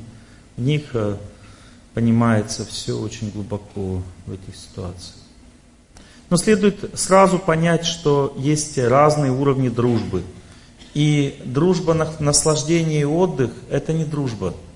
Это просто вы, ну, вы совместимы, у вас похожая психика, вы отдыхать можете с этими людьми рядом. Вам хорошо просто с ним. Вы с ними. Вот отдыхать хорошо, вот они вы совместимы с ними. И вы поехали вместе там, ля-ля, там, тру-ля-ля, попели, поплясали, поотдохнули, вам хорошо с этим. Но это не дружба. Потому что когда наступит испытание, уже не будет хорошо. Или у них испытание, или у вас этот кайф как бы закончится. И все уже, вы не сможете ездить вместе на отдых. А больше между вами ничего нет. Вы только можете вместе на праздниках собираться, э, тосты там предлагать. Но не надо взаймы этим людям деньги давать. Не надо устанавливать более глубокие отношения, доверие. Это опасно очень. И большинство родственников, они именно такие отношения с нами имеют. А потом вы удивляетесь, почему этот родственник мне деньги не отдал. Так у вас не было ничего между вами. Это просто дружба э, выходных дней. Мы вместе наслаждаемся. Это не значит, что мы как бы в горы вместе, мы же не ходили. У нас э, как бы беды не было между нами. Как проверить, что человек способен ради тебя отдавать свое? Ведь в долг-то ты человек берет чужое, отдает-то свое потом. А свое отдавать... Особенно родственнику он обойдется. Тут есть много других долгов. Все разрушается отношения полностью. То есть отдал в долг родственнику, разрушил отношения родственные. Лучше просто отдай и забудь, сколько можешь. И тогда все сохранишь отношения. Но если слишком много просит, вообще не давай. Обнаглел, значит, человек. Нельзя его поощрять. Родственная дружба может быть и глубже. Родственная дружба – это дружба, часто бывает, правил жизни. То есть это нравственная дружба, это высокий уровень дружбы. Допустим, Ты зачем бросил жену? Мы с тобой больше не разговариваем. Я почему так сказал? Потому что на Востоке сильно сохранилась родственная дружба, вот это настоящее, чистое, светлое отношение, светлое отношение к родителям, за, ради отца, и тебе ты оскорбил моего отца, да и тебе там сейчас начешу репу. И правильно! Почему у нас это забыто в нашей культуре это? Почему мы забыли, что есть э, святость, святые вещи? Я не забываю об одном, на краю родной земли, поклониться матери с отцом, кем бы они ни были. Понимаете? То есть это культура, правильная культура жизни. Надо ее исследовать. Родственная дружба основана на нравственных принципах, на уважении законов рода, там и все это супер, это, это не дружба выходных дней, это, это очень высокий, это дружба убеждений, это высокий тип дружбы. И если он действительно такой, то это супер просто, это очень хорошо. Ну, часто бывает родственная дружба, это дружба выходных. Вместе попили, выпили, погуляли, разошлись. И потом лезут в отношения обсуждать. Ты что со мной не поговорил, тебя жена бросила? А что, о чем говорить-то? Ты хоть интересовался моей жизнью-то, чтобы с тобой поговорить об этом? Не было ничего такого, не было таких отношений. Зачем дальше это все продолжать? Дальше, дружба деловых отношений. Это более глубокая дружба. Потому что люди а, имеют взаимные обязательства. У них есть, они трудятся вместе, жертвуют свою деятельность, свою кровь друг другу. Более глубокая дружба, но это не дружба убеждений и взглядов. Понимаете, эта деловая дружба не означает, что тебя не предаст человек, если он получит две вещи, одно из двух. Сильное горе или сильное счастье. Вот когда дружба, деловая дружба всегда хороша, когда нет сильного горя или сильного счастья. Только вместе деньги заработали много, дальше жди разборок. Куда их тратить, куда дальше идем, отдавай мои, я буду по-другому дальше действовать, у меня другие планы, взгляды, все понеслась. Потому что убеждения расходятся, а вы никогда на уровне убеждений не строили отношения, у вас просто деловые отношения. Поэтому не надо думать, что вы, вот мы партнеры, мы компаньоны, как бы, и у нас, когда мы заработали вместе, прямо у нас все будет гладко. Чаще всего просто раскалывается на две части фирма, когда у нее успех наступил. Почему? Потому что у вас дружба не глубокая. У вас разные взгляды, расходятся восприятие мира. Вы не углубили отношения. Они не углубляются работой просто. Совместная деятельность, отношения не углубляются. Они углубляются духовной практикой. Вместе в горы пошли, вместе в храм пошли, вместе пост совершили, вместе помолились, сели. Вот чем людям, компаньонам надо в фирмах заниматься. Не в баню вместе с проститутками, а в храм. И там пообщались уже о жизни. А то, как мне сказал один знакомый, у него высокопоставленный человек, говорит, Олег Геннадьевич, я зря ваши лекции послушал. Говорю, почему? Мы с ним в бане, кстати, парились. Он Зря ваши лекции послушал. Я говорю, почему? Он говорит, ну потому что вот все документы в бане подписываются. А я теперь не смогу в баню пойти, потому что у меня взгляды поменялись на жизнь. Я теперь не знаю, что делать. Я ему говорю, не волнуйся, они тебя поймут. Подписывать будешь не в бане теперь. Не волнуйся, говорю, я тебе гарантирую. И у него так и получилось. А все поняли, что он исключение, и с ним подписывают. Потому что, ну, хороший человек. Ну, ладно, не в бане будем подписывать, ну, что делать. А если человек только в бане с проститутками может подписывать документы, так зачем тебе с ним иметь дело? Рано или поздно ты увидишь результат печальный. Дружба убеждений и взглядов. Это высокий тип дружбы, очень высокий. Это дружба фронтовиков, а, дружба людей, которые вместе в МЧС служили, а, или просто вот как-то вот э, делали какие-то добрые дела вместе. Много людей, которые вместе что-то прошли, а, как бы сквозь многие вещи тяжелые в жизни. испытания какие-то, близкого человека бросил, допустим, то ты ему поддержишь. Это уже дружба убеждений. Ты как бы заботишься о человеке, поддерживаешь его, не бросаешь его в трудную минуту. Дружба убеждений. Это глубокая уже дружба. Она на всю жизнь сохраняется. Но есть еще и глубже. Это дружба, основанная на вере. Это соратники. Люди, которых вера прямо соткана одинаково. То есть они друг друга даже не словом, а взглядом понимают.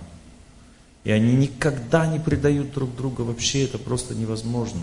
Они погибнуть готовы друг за друга. За веру человек легко может отдать свою жизнь. А есть еще духовная дружба. Если ты не, чувствуешь себя душ, душой, духовной или вечной дружбой, вечной, никогда не заканчивается веками, не заканчивается эта дружба между двумя людьми. Они всегда вместе. Вечная дружба. Если ты чувствуешь себя душой. Но люди просто обычную влюбленность воспринимают как вечную дружбу часто, понимаете, как вечную дружбу. И это так печально, хотя это так воспринимается, потому что любовь, она сама по себе высокую природу имеет. Это божественная природа, и мы, не божественные существа, вернее, божественные, но не знаем об этом. Мы часто э, вот просто человека обычного обожествляем, которого полюбили просто. Понимаете, это ужасно. Ужасные последствия дает.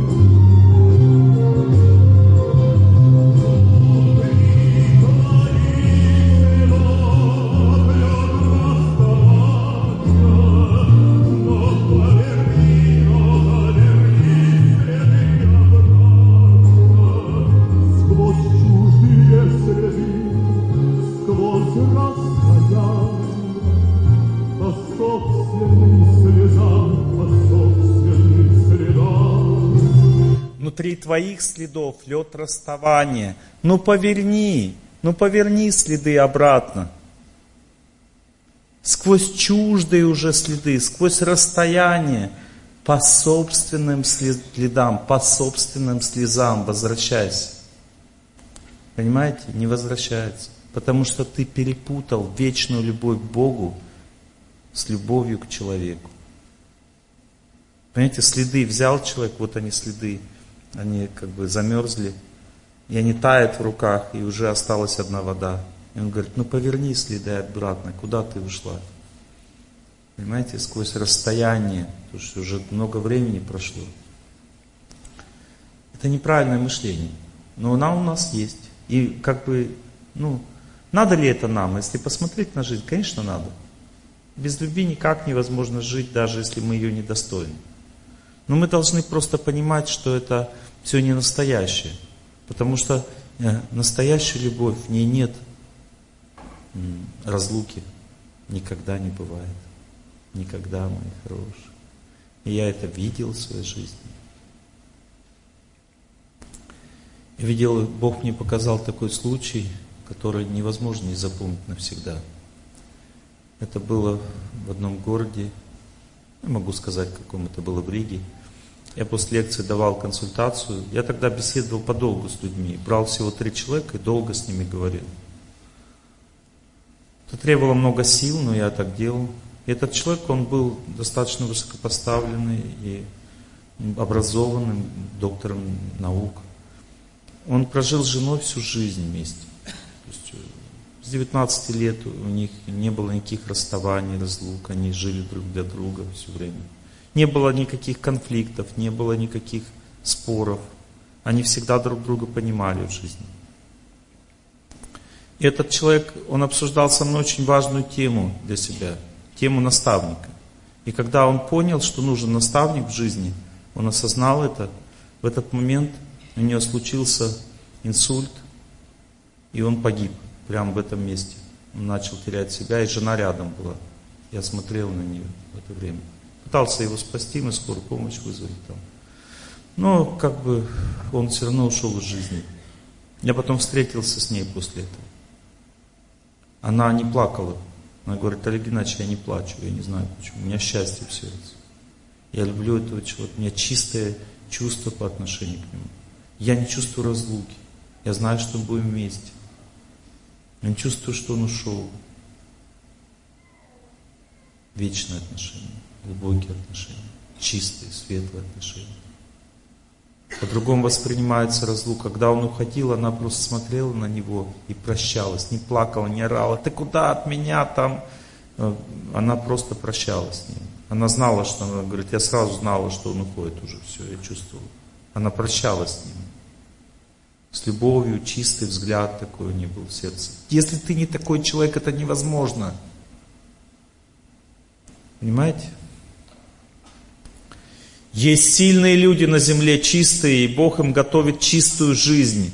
Если у вас не такие отношения, ну станьте сильными, развивайте себя такими, и у вас будут такие отношения обязательно. Понимаете? И Бог сделает так, что вы будете вместе и дальше. Вы не расстанетесь с этим человеком. Невозможно расстаться. На время возможно, но совсем невозможно. Но это все не просто же сделать. Нужно силы внутри. Развиваться нужно. Итак, есть дружба, да, а есть э, муж-жена. Это тоже дружба. Это называется сердечная дружба. Ну, то есть, сердечная дружба относится вот к этому уровню э, дружбы убеждений и взглядов. Сердечная дружба. Если по- по-настоящему строятся отношения. Потому что верность это основа настоящих отношений. А верность также означает возможность прощать человеку, принимать его трудности в жизни. Это называется верность. Верность не только не изменять. Это также означает возможность принять человека в свою жизнь. Потому что если ты пнула его под зад за то, что изменил, ты потом его сама изменишь точно так же. Ты увидишь, что ты не лучше. Бог тебе покажет. Потому что мы иногда за поступок человека наказываем. А потом Бог показывает, а смотри, ты сам такой же.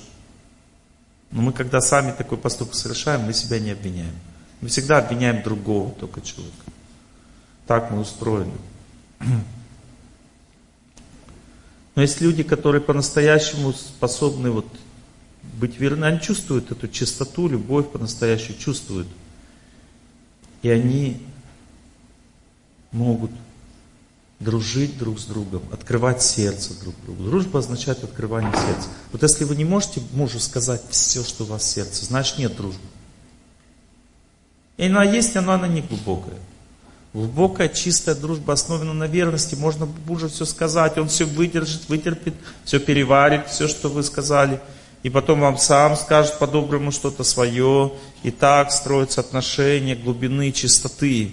Люди все друг про друга знают и все переваривают, они никогда не предают. Они никогда в споре не вскрывают, а ты же сама говорила, что ты такая сякая. Вот ты теперь, я теперь знаю, кто ты такая. Понимаете, он не будет, вот э, если ты сердце открыл, он не будет тебе потом это в споре вываливать наружу. Тактичное отношение очень. Как общаться с младшими. Для того, чтобы общаться с младшим, надо вообще стать старшим. Вот многие люди, они даже, вот у них дети уже есть и внуки, они все равно не старшие. Как определить, что человек старший?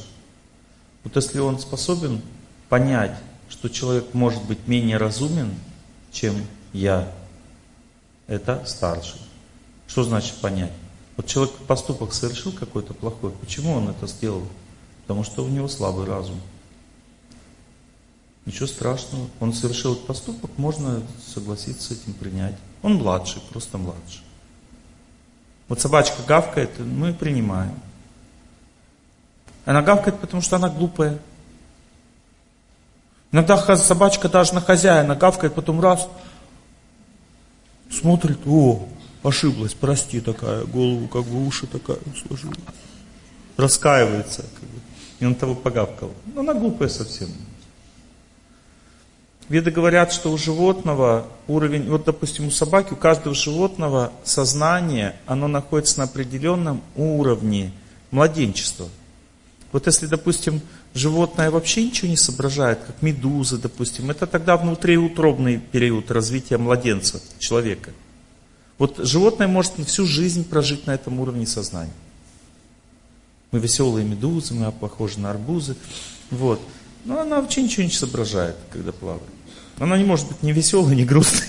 Она спит просто. Это глубокий это сон. Почти что растение. Растения вообще у них глубокий сон, они себя вообще не, помнят, не помнят. Им веточки обрезали, еще лучше растут, потому что чуть-чуть проснулись от этого. Вот. Животные уже пробудились, они чуть-чуть соображают. Насколько?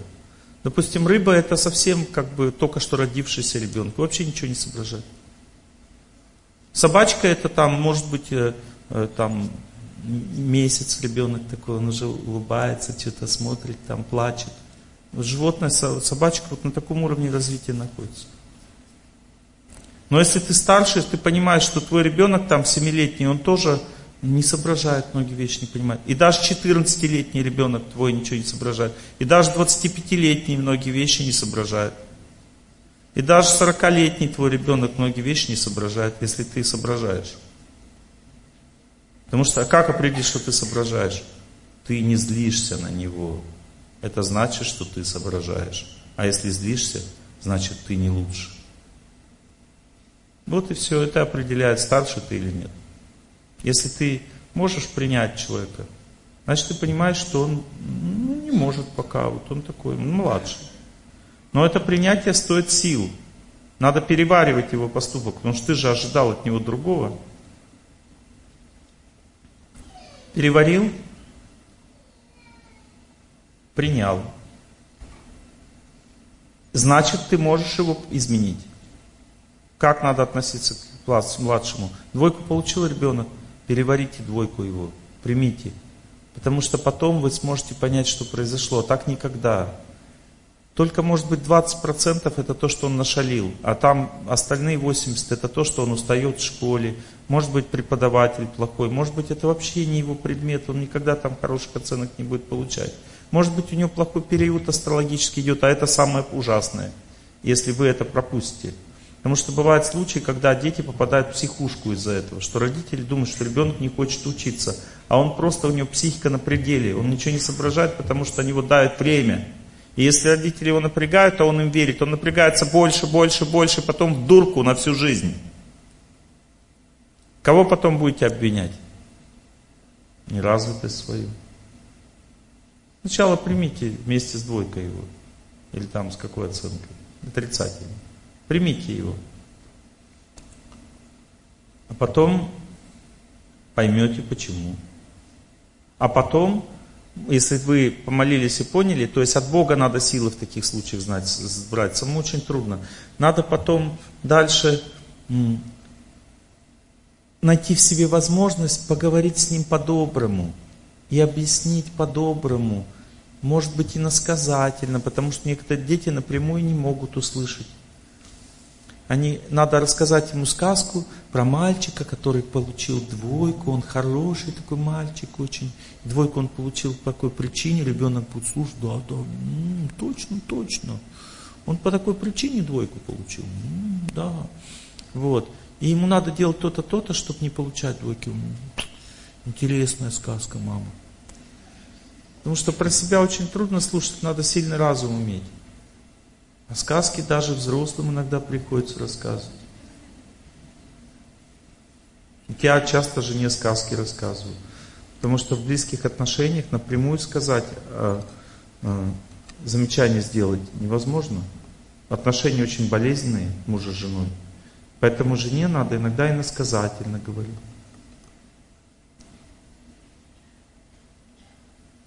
Допустим, жена не занимается физкультурой, я ничего не говорю. Когда у подружки насморк, я говорю, потому что насморк, потому что она не занимается движением, она не сжигает свою, свои токсины в теле, поэтому она у нее простуда, а у жены постоянно простуды. Я говорю, поэтому у нее простуда, что она не сжигает токсины в теле, будет сжигать, и тогда у нее простуда пройдет. Скажи ей об этом, помоги ей обязательно, скажи ей. Она такой, ладно, угу. начала бегать.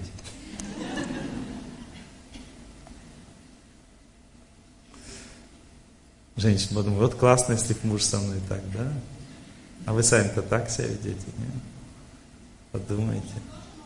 Так нужно. Это же близкие отношения очень деликатные по природе. С другом можно посерьезнее. Смотря какой друг. Есть такие друзья, можно прямо всю правду вывалить ему сразу сходу. Все. Правильно. И он примет. Прям так, я прямо ему по-настоящему. И все. И он примет. Настоящий друг. Доброе объяснение. Не хочет слушать, упрямится ребенок. Доброе наказание. Доброе наказание это когда ты не общаешься с ребенком, но по-доброму к нему относишься. Пашенька, садись кушать. Мама, ты меня накормишь? Нет, покушай сам. И уходит мама. А почему ты меня не накормишь? Ты знаешь.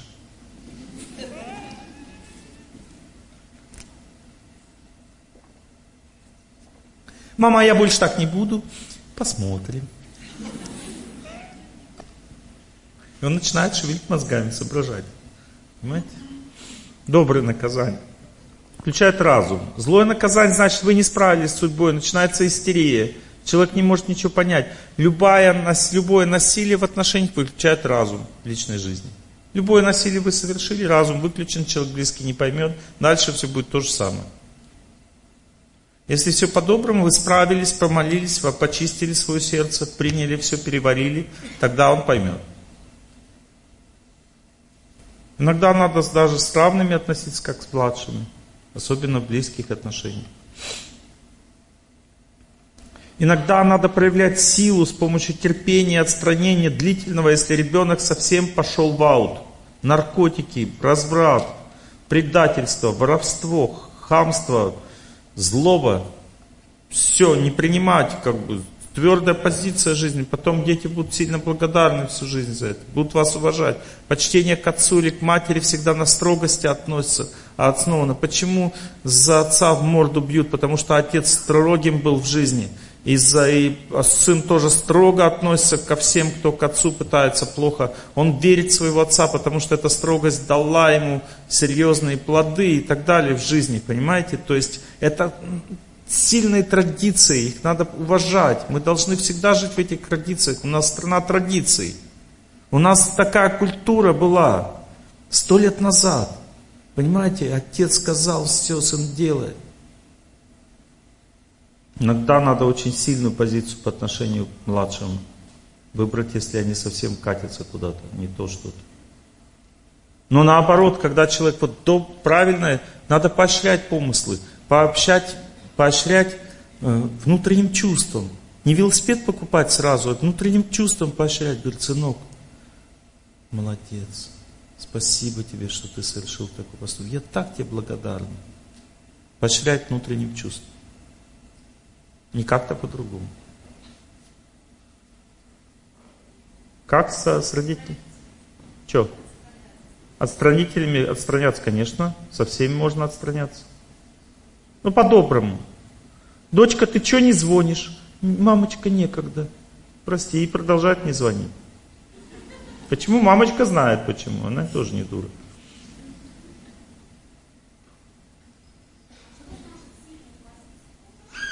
Сильная позиция означает, вы много детям сделали.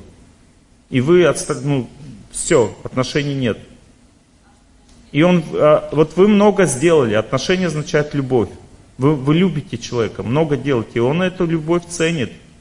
Он в сердце ее имеет. Это раз и все, и ничего нет, от вас ничего не идет для него. Он начинает метаться. И он выбирает или свой грех, или родителей, одно из двух. Ему придется выбирать. Нельзя вместе с грехом его дальше в жизнь пускать. Выбирай или я, или грех, только если вы много для него сделали. А если ничего, вы не можете эту сильную позицию занять. У вас нет права. Ну а в жизни вот женщина одна говорит, Олег Геннадьевич, классический пример. Олег Геннадьевич, вот мы с мужем слушаем ваши лекции. Я от него отстранилась на неделю, к маме поехала пожить. И он мне звонит, говорит, слушай, отстранись еще на неделю, я так от тебя отдыхаю. Это значит, что она ничего не делала для него, еще и отстранилась. Вот если она его любила, заботилась и отстранилась, тогда он не отдыхает. Он говорит, возвращайся холодным утром, возвращайся, не очень трудно, возвращайся и оставайся, возвращайся, я без тебя устал. Да? Такие. Вы должны быть такими. Что значит такие есть? Вы что на лекцию пришли ко мне? Кто спросил меня? Вы первый раз на лекции? Мужчины? Мужчина такие есть, мужчина? Есть. Все. А? Если вы не вкладываете отношения? Не вкладывал. Не вкладывал. Он хочет развестись сейчас. Вот тут поняла, да, что не вкладывала. Да, я поняла. Ничего страшного. Хочет. И... Не бойтесь этого желания. Сражайтесь за свою любовь, за свою жизнь. Он молодец, отлично. Все. Останется он со мной? Он вернется? Олег Геннадьевич, я экзамен по физике сдаю, я его сдам или нет, Олег Геннадьевич? Интересно вообще, сдам? Олег Геннадьевич, сдам или не сдам? Чет, не чет, чет, не чет. Чет. Не чет. А? Дальше продолжать. А есть шанс? А есть шанс, что он вернется в моем случае? Есть, конечно. Потому что у меня сейчас такая женщина. Ну и что? Он мне не признается, но Ну и что? живем пока вместе. Вы сейчас описываете свою судьбу. Побеждает судьбу, она меняется. Все. Человек просто ее исполнитель вашей судьбы.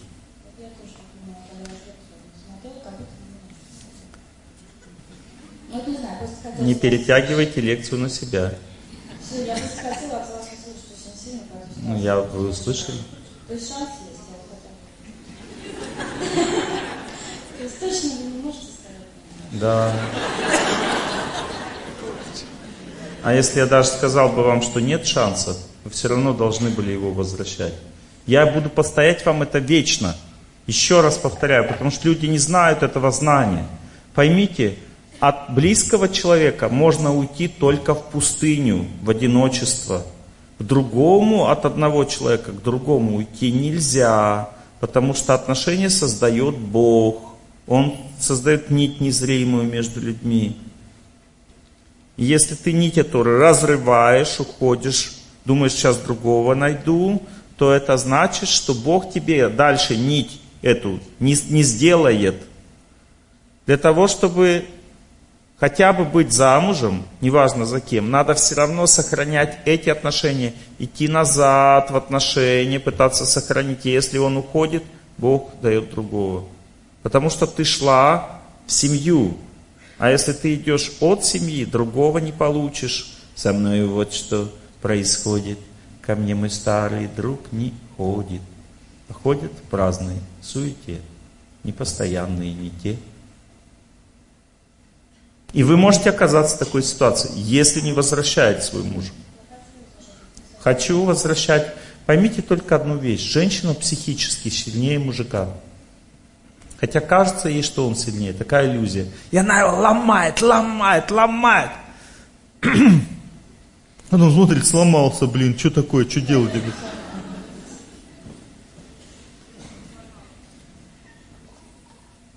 Женщина сильнее, поэтому ломайте аккуратно. Не ломать вы все равно не сможете, но аккуратнее это делать, чтобы он креп.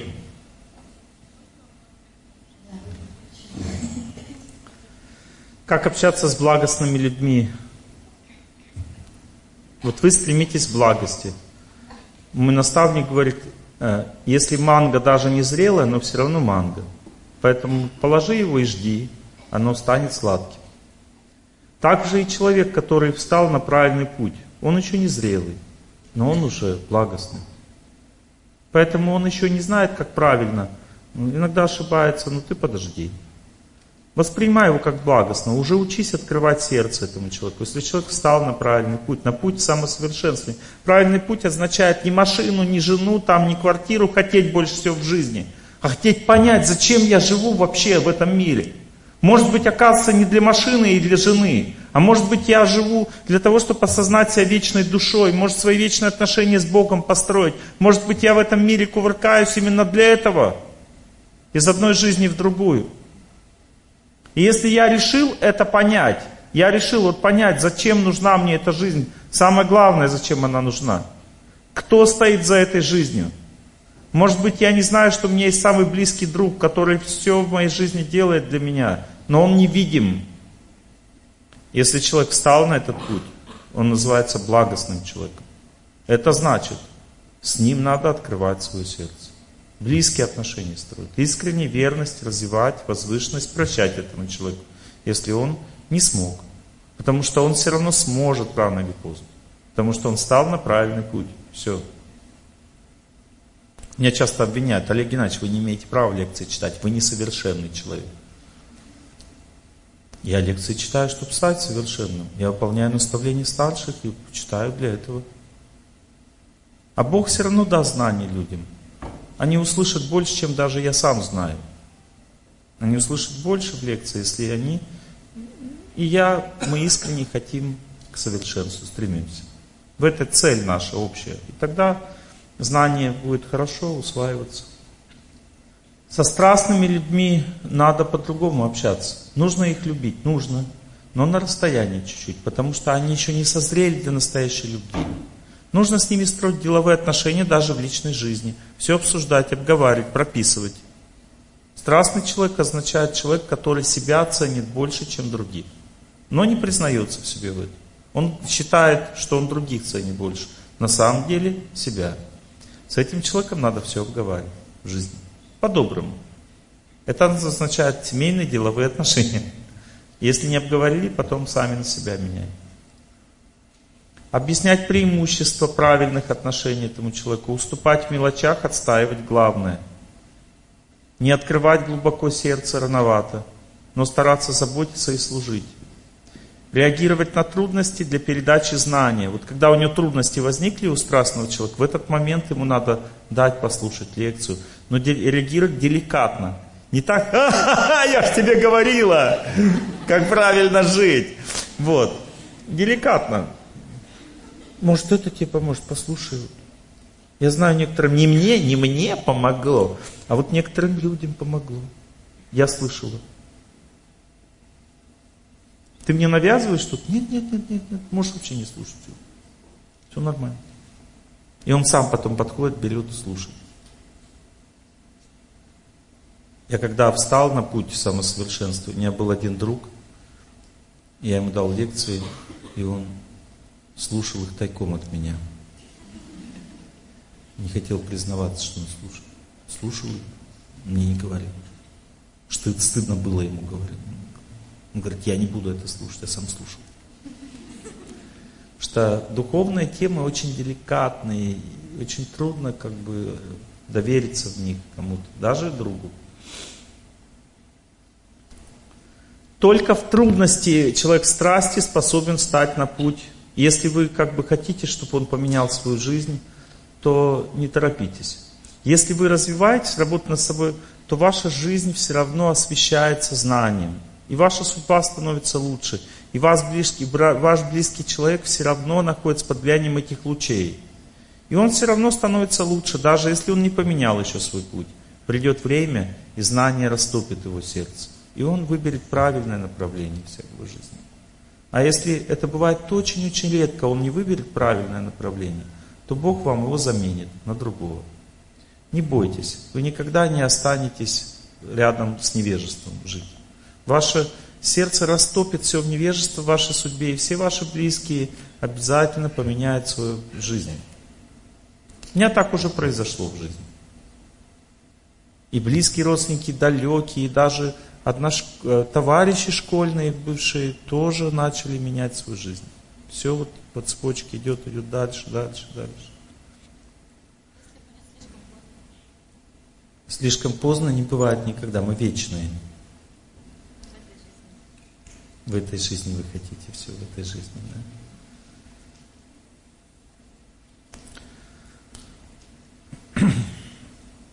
Вы всегда в этой жизни живете. У вас нет другой жизни. Тело меняется постоянно. Вот есть детское тело, это в этой жизни или нет? Так, если посмотреть, когда был ребенок, как будто не в этой жизни вообще. Но тело то же самое, это моя жизнь. И мне снятся сны иногда, я разгадываю эти сны. Мы путаем часто, мы думаем, это в этой жизни, а это не в этой. Потому что наша судьба, она циклом идет вот так, повторяется во многих вещах. И я начал замечать сны, которые вроде бы как в этой, но не в этой. И я начинаю через них э, замечать, как я жил раньше, в прошлой жизни. Многие раскрыл уже факты своей судьбы через это. И таким образом вижу, что мы живем вечно. То есть ничего не заканчивается. Просто мы забываем о том, что сейчас, что было раньше. А потом опять все повторяется дальше, дальше. И цель заключается в том, чтобы мы глубже постигли смысл своей жизни. Когда мы постигаем себя глубже, наступает момент, когда мы начинаем вспоминать о своей прошлой жизни.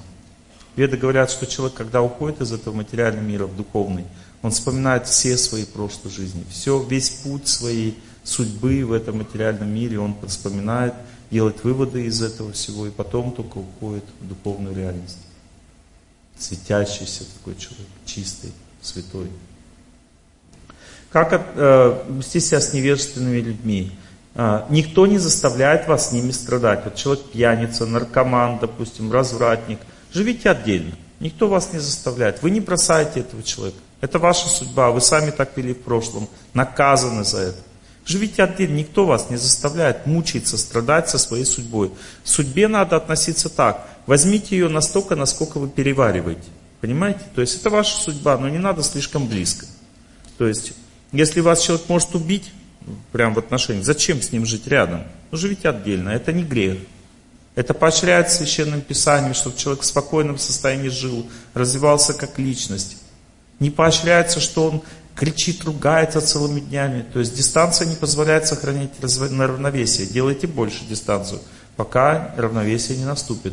Ваша цель жизни не в том, чтобы выяснить отношения с кем-то, а в том, чтобы успокоиться и развиваться.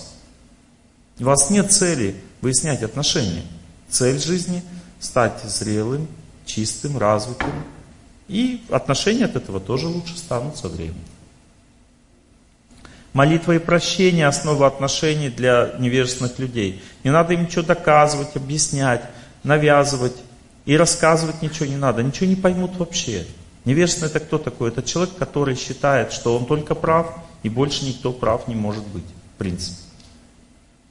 Он признает только свое знание, он живет по факту только для себя. Страстные люди считают, что они живут для близких, для родственников, для страны, но живут по факту только для себя. Хотя они стараются жить для других, но на самом деле все равно это делают только для себя. Это жизнь страсти. Благости означает, человек живет для себя, но уже вообще он полностью бескорыстный. А человек духовный вообще живет не для себя уже. Но даже, даже благостный делает в своих интересах все, но делает это бескорыстно. То есть у него нет э, желания быть, ну, что-то себе урвать.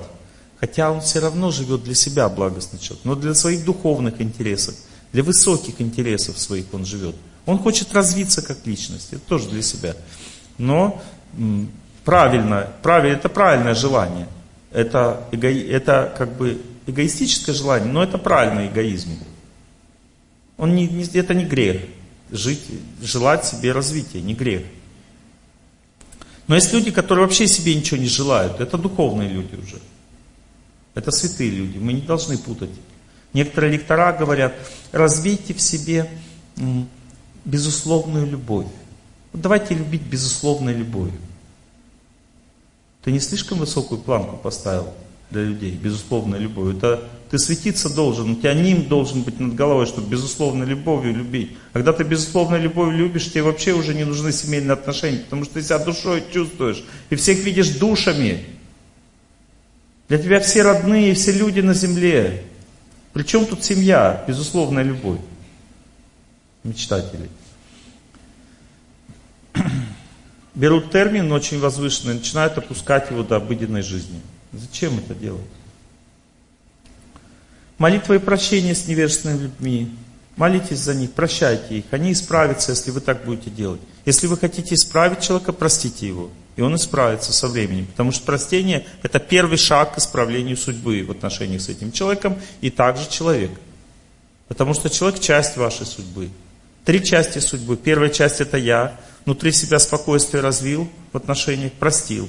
Вторая часть – это ты молишься дальше, и ты можешь дальше с ним общаться. Но очень на дистанции на большой, потому что он невежественный человек. Он все время рушит отношения, злится, ненавидит, обижается, истерит в отношениях. Дистанция. Прощай, не сближайся. Делай для него, выполняй свои обязанности, если ты, с ним живешь близко. Обязанности, значит, кормите, заботиться, деньги зарабатывать. Но не вступай в слишком близкие отношения. Иначе ты разрушишь себя. Со страстным человеком нужны близкие отношения. Ну, именно какие близкие? Интимная близость нормально. Вот. Но сердечная близость, там, объяснять ему возвышенные истины, если он просто не хочет даже их слушать. Поэтому и не надо. Хочет приехать в гости, ну, найдите причину, что не надо приезжать в гости. Если вы не держите это. Ну, не, вы не держите эту возможность, у вас нет такой возможности. Что значит невежественный человек? Это значит... А? Нет возможности? Вы не терпите человека, у вас нет сил просто. Вы с ума сходите рядом с ним, вас просто колбасит. Он, тошнит от него, он как бы совсем деградирован. Ты на свинью похож уже, ты смотри, как бы, ты лентяй, вообще это как свинья уже живешь. Ты как козел вообще себя ведешь, посмотри, ты бодаешься со всеми, злишься на всех, как козел. Слушай, ну ты баран вообще. Ну как баран себя ведешь уже, как бы упертый, вообще тебе ничего не скажи, ты все на своем, на своем стоишь. Ну ты что скачешь все время в одном направлении, ничего не видишь, слепой какой-то, как лошадь вообще.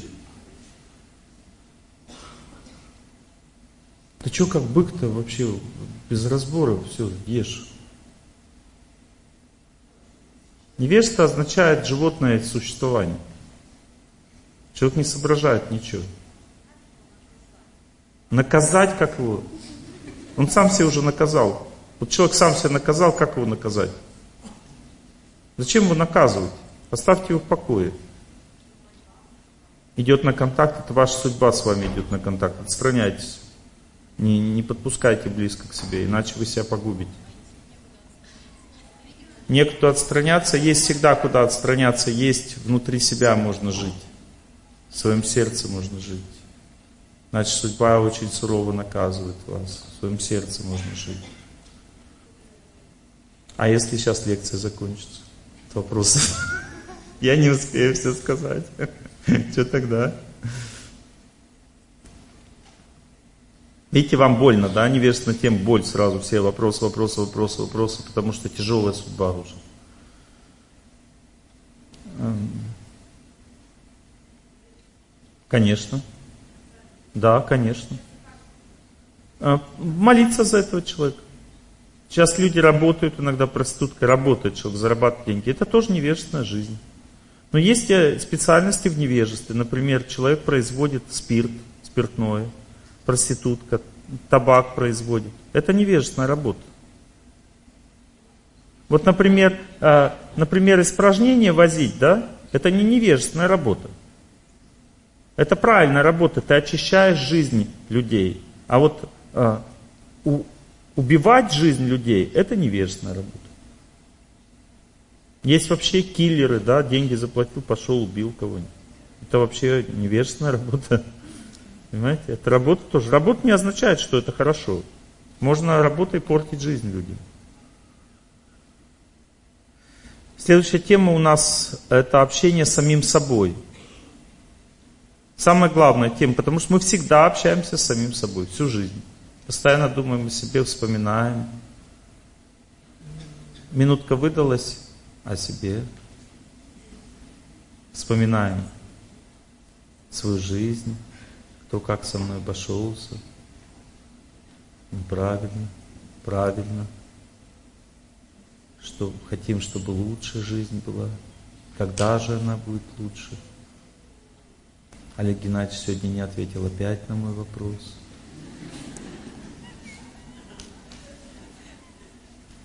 А Олег Геннадьевич вообще сегодня, представляете, вообще должен полдесятого вообще уехать.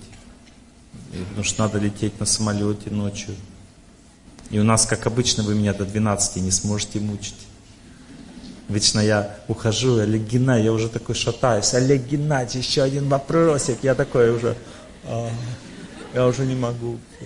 Нет, нет, еще один вопросик, Олег Геннадьевич. Добрые вы мои. Видите, даже мне тяжело с вами, а как мужу? Представляете? Вот мы такие вот люди, мы не такие бескорыстные, поэтому страдаем. Изучайте себя. Изучайте себя. Но чтобы себя изучать, нужно для этого сначала понять, что себя изучать только можно, если ты себя с кем-то сравниваешь. Понимаете? И сравнивать себя надо с чистотой, со святостью всегда. Тогда ты себя поймешь глубже. Потому что если ты себя с самим собой сравниваешь, оправдываешь себя, это неправильный способ себя изучать. Поэтому есть вот мои друзья пишут специальные песни, которые я ставлю для того, чтобы вы поняли, как правильно относиться к себе. Для этого сначала нужно научиться относиться правильно к Богу. И вот как Бог хочет, чтобы мы к Нему относились. Что Он хочет от нас?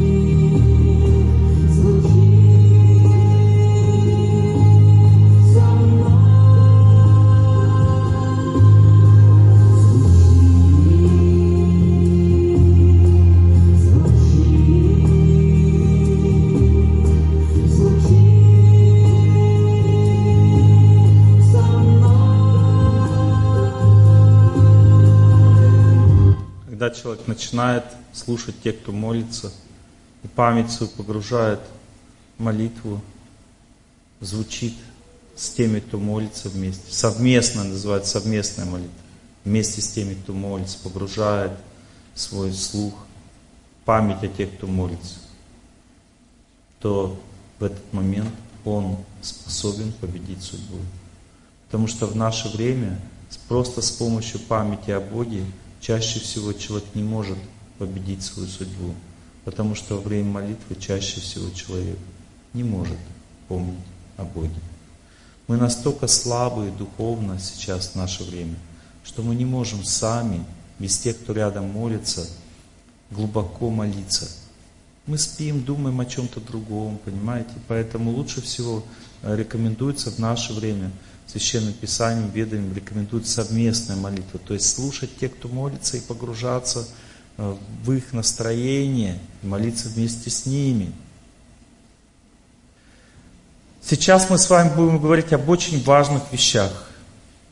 Смотрите, очень важно понять, что когда человек живет, у него судьба звучит постоянно, и она, ее звук судьбы формируется в мысли о себе, в память о себе. Все, что бы мы не помнили, и все, что бы мы не видели в этой жизни, это все наша судьба. Все это происходит не случайно.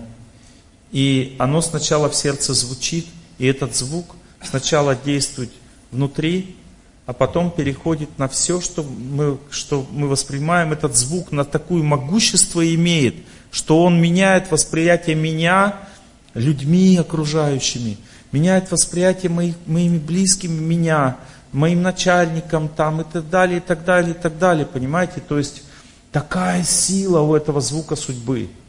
И если человек начинает слушать тех, кто молится, и звучать вместе с ними, то этот звук, если он отвлекается от себя, вот очень глубоко забывает про себя, то в это время звук его судьбы начнет, начинает таять, когда он соприкасается со звуком Бога, потому что все, кто молится, они на самом деле, их слова пропитаны силой Бога или звуком Бога. То есть «звучи со мной» означает «звучи с теми, кто молится». То есть эти люди, они а, сами неосознанно, они звук Бога именно произносят. Понимаете? Голос Бога можно услышать только через тех, кто молится. Это Его голос, голос Бога. Но Он пропитывает, как будто пропитывает тех, кто молится. И если человек слышит это пропитывание, у него сразу же начинают разрушаться в сердце все препятствия в жизни. Все самое неблагоприятное в жизни начинает разрушаться, и у него в сердце появляется сила – эта сила называется чувство собственного достоинства. Любой достойный человек в жизни, какого бы вы ни видели, этот человек, значит, испытал в своей жизни, что такое вера в Бога. Хотя бы один раз. Пусть даже в прошлой жизни или позапрошлой. Когда человек испытывает это чувство силы и победы над своей судьбой, хотя бы один раз, этот человек становится удачливым в жизни, потому что его чувство собственного достоинства или отношение к себе занимает правильное положение. Что значит правильное положение? Чувство собственного достоинства может чуть-чуть уменьшить, ну, как бы уйти вниз, означает униженность. Человек чувствует себя униженным. Униженный человек означает, он боится что-то потерять. Страх перед потерями унижает человека. Но если человек верит в чистоту, верит в Бога, он никогда не, не испугается никаким потерям. Он знает, что Бог его защитит. Никто не сможет его обокрасть, понимаете, этого человека. Ничто меня не может унизить, даже если самое большое начальство хочет все у меня забрать, все равно я не унижен, потому что я верю в то, что выше начальства. Это называется чувство собственного достоинства – не, не опускается вниз. Когда оно опускается вниз, человек теряет себя, теряет красоту. Женщина, когда унижается перед мужем, он ее не будет любить, потому что она становится некрасивой для него. Мужчина, который унижается перед женой, он ей противен становится этот мужчина, потому что он унижается. Униженный мужчина некрасивый, на него противно смотреть. Женщина унижена некрасивая. Униженный человек никогда не может достичь успеха в жизни. Он как проклятый. Он несчастный, замученный. Но униженный и смиренный это разные вещи. Смиренный человек это очень сильный человек. И он говорит, я подчинен.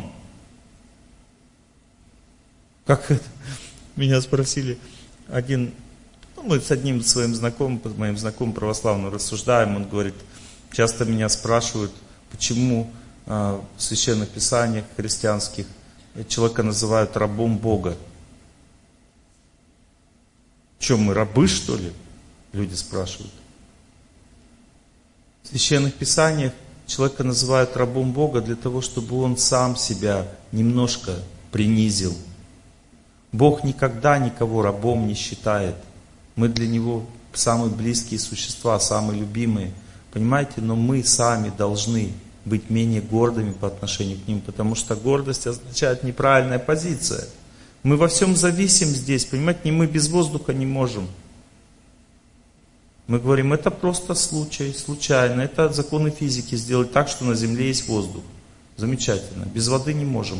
Но это как бы, да, это случайно, что здесь вода появилась.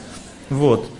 Мы без пищи не можем. Да, как бы случайно, что здесь есть, растут такие растения, которые нам дают пищу. Мы не можем друг без друга. Да, это мы случайно. Я сама себе нашла близкого человека. Никакой Бог мне не находил. Вот, мы сами не можем человека вырастить в утробе. Но законы физики выращивают. Вот. Мы не можем зачать человека тоже. Некоторые пробуют, что-то не получается. Они говорят, а у меня всегда получается. Да это не у тебя получается. Это Бог зачинает. Бог выращивает. Тебе только не надо не мешать. Я когда смотрел, как акушерка ведет себя, она говорит, не мешай, расслабься, все будет хорошо. Женщине, когда рожает женщина. Главное не мешать.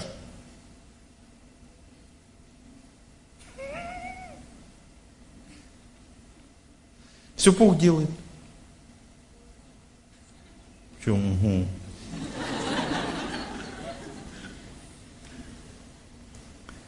Вот. И если человек это понимает, это называется смирение. Вот смирение, оно нужно для того, чтобы трезво и правильно воспринимать этот мир. Если смирения нет, восприятие неправильное, нетрезвое. И человек от этого в иллюзию впадает, страдает. Поэтому духовно развитые люди развивают все смирение. Вот э, некоторые мне говорят, Олег Геннадьевич, вы слишком много о себе говорите на лекциях. Согласен, это не смирение. Ну, я не такой развитый. Простите меня. Есть люди более развитые. Вот, то есть смирение, оно бесконечную природу имеет, оно развивается и развивается все время. Есть люди очень смиренные, это мудрецы самые настоящие. Но смирение не унижает чувство собственного достоинства ни на йоту. Человек смиренный становится очень сильным. Чем смирение человек, тем сильнее внутренне. Потому что он занимает свою правильную позицию внутреннюю. Позицию в отношениях с Богом правильную. Есть великий, а есть тот, кто подчинен этому великому. Он, он в своем подчинении тоже велик. Те, кто подчиняется Богу, они великими становятся, а Бог наделяет их силой огромной. Понимаете? То есть они не слабые люди, подчиненные, не то, что они рабы, замученные там все. Нет, они просто сами себя э, в такую позицию подчиненную ставят для того, чтобы стать сильными. Чувство собственного достоинства не умаляется у человека, который верит в Бога и себя считает частичкой Его. Не независимым, не гордым, там, не крутым, а просто смиренным слугой. Это самая сильная позиция в жизни – Самое сильное. Даже в жизни мы можем видеть. В жизни человеческой можем это видеть. Допустим, если человек смиренным слугой является президента страны, допустим, и он ему служит честно и верно, у него самая сильная позиция в этой стране. Никто не может быть сильнее его. Ну, просто сравнивать президент страны, а Бог, он выше президента страны.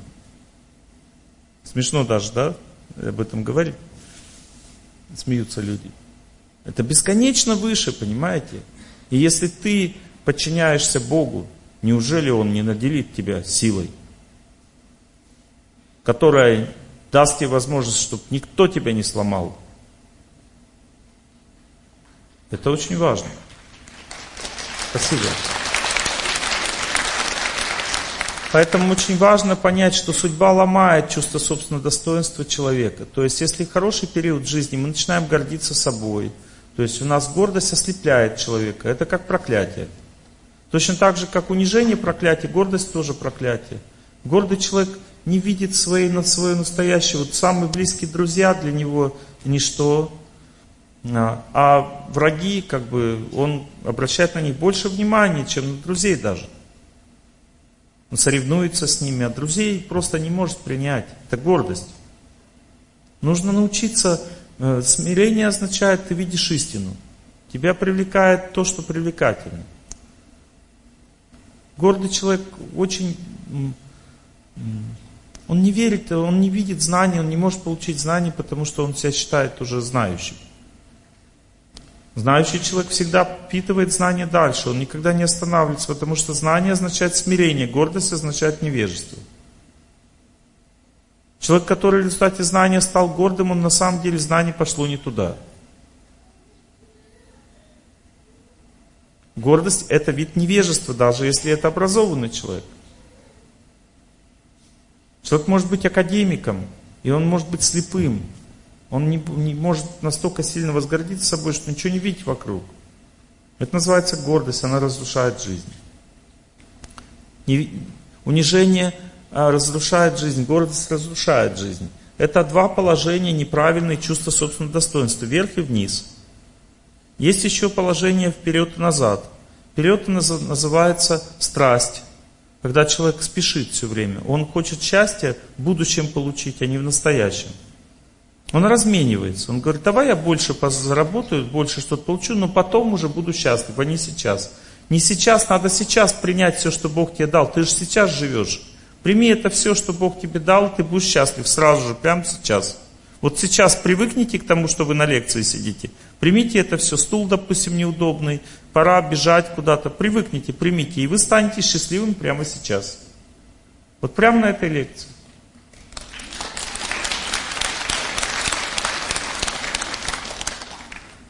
Каждую секунду человек должен все принимать. Все благодарно принимать. Все начинается с природы. Человек сначала должен наполниться, чтобы принять свою жизнь, он должен сначала полюбить природу. Он должен полюбить э, леса, моря, поля, все как бы, он должен полюбить эту природу. Потом дальше он принимает отблески душевной непогоды, сердце одиночества, печать и бессонниц, горестные всходы, надо благодарно принимать. То есть у него уже сила, он силы от природы получает, у него есть силы принимать благодарно также и трудности судьбы. Если у него есть эти силы, а эти силы идут от добрых людей, от природы и от Бога. Вчера оставил одну песню. Любовь к природе. Настоящая любовь должна быть. Она дает здоровье, дает силы жить. Это частичка Бога природы. Мы забыли про нее в своей Москве. Давайте вспоминать. Это дает огромные силы человеку. Здоровье идет от стихии, от природы. Понимаете, от, от воды, от земли, от солнца, от воздуха, от ветра. Идет здоровье в человеку. Не от антибиотиков, не от витаминов, не от солярия от воздуха, от ветра, понимаете, настоящее здоровье, настоящий иммунитет, настоящее пищеварение, настоящая сила, настоящая возможность зачать ребенка там. Все настоящее идет только от, от природы. Она дает силы. 80% бесплодных женщин просто не имеют силы зачать. У них все нормально, там, они сдают анализ, все нормально. Просто им не хватает природы, надо просто побегать на улице, погулять на свежем воздухе, но у вас нет любви к природе. Вы ее забыли.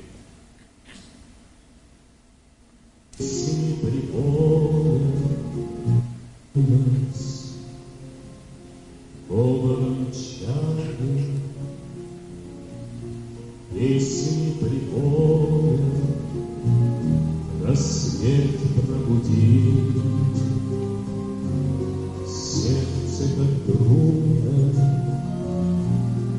Море встречает Сердце как песня летит из груди.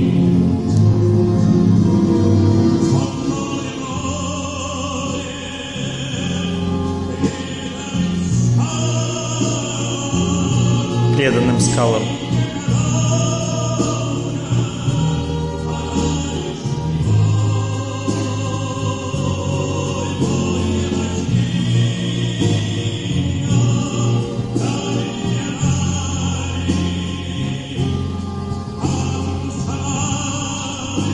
алый цвет, цвет любви.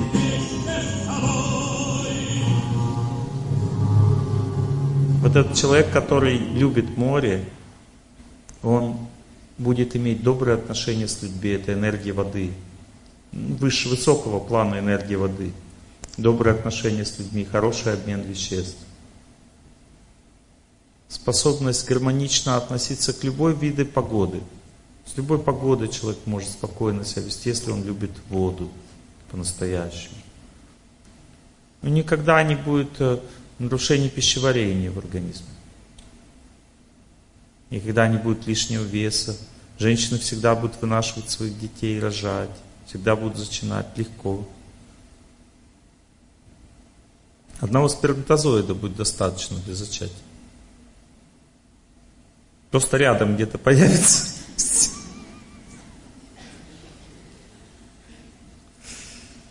Энергия воды все соединяет. Соединяет. Поэтому не будет бесплодия сразу. С любовью, если человек любит море. У нас не хватает любви к природе, поэтому больные. В этом проблема. Любит смотреть на море, боится плавать. Это нормально. Тоже любовь. Это нормально. Любить надо, именно любить природу, понимать. Двигаться надо на природе. Двигаться очень важно. Чувство собственного достоинства сильнее у здоровых людей. Если человек любит природу, он здоровый. А здоровый человек достойный, он чувствует себя достойно, здоровый человек, не больной. Я больной, он какой больной, я больной. Зачуханный Почему? Потому что у тебя не хватает силы природы, не хватает аскеза, аскетизма на природе, ты не бегаешь, не прыгаешь, буду по, по лужам за тобой гоняться, буду по крышам бегать, кувыркаться. У тебя нет любви к, к этому миру. У тебя нет возможности бегать. Все ходят, Сегодня по улице я бегу, там в парке здесь. Все, молодые стариканы. Вот. Нет силы жить. Нет любви к движению, нет любви к природе, значит не будет сил жить. Долголетия не будет. Долголетие означает любовь к этим вещам. И чувство собственного достоинства от этого сильно зависит. Крепкий человек, достойный человек, слабый, недостойный. Женщины тоже крепкими должны быть, не то, что они должны быть слабенькими. Я сегодня здесь ходил в фитнес-центр, там гелик таскал. Девушки молодые, очень красивые, стройные такие все, потому что они занимаются, вот, они э, двигаются, и они красивые, стройные, такие подтянутые, здоровые, жизнерадостные люди. Но если бы они на природе делали, еще лучше было. Потому что... А? Грязный воздух, да. Я тоже побежал в Москве, так бегу. Такой грязный воздух вообще. Не хочу бегать в Москве. А когда в другом зале лекцию читают, у меня гостиница стоит там рядом э, с... Э, там через железную дорогу такие озерца и такие немножко лесочек, такая озерца уже застраиваются. И вода там, когда туда заходишь, она по колено проваливаешься в грязь и пузыри идут. Но так как я, так как врач, я знаю, что это лечебные грязи.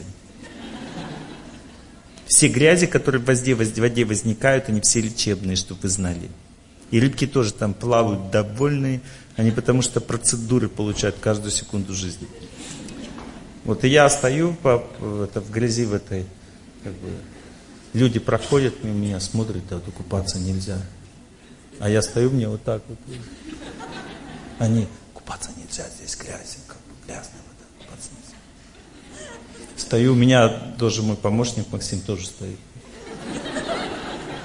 Купаться нельзя, купаться. Мы такие, он такой раз и пошел сразу. Мы лягушки, оказывается. Нам можно...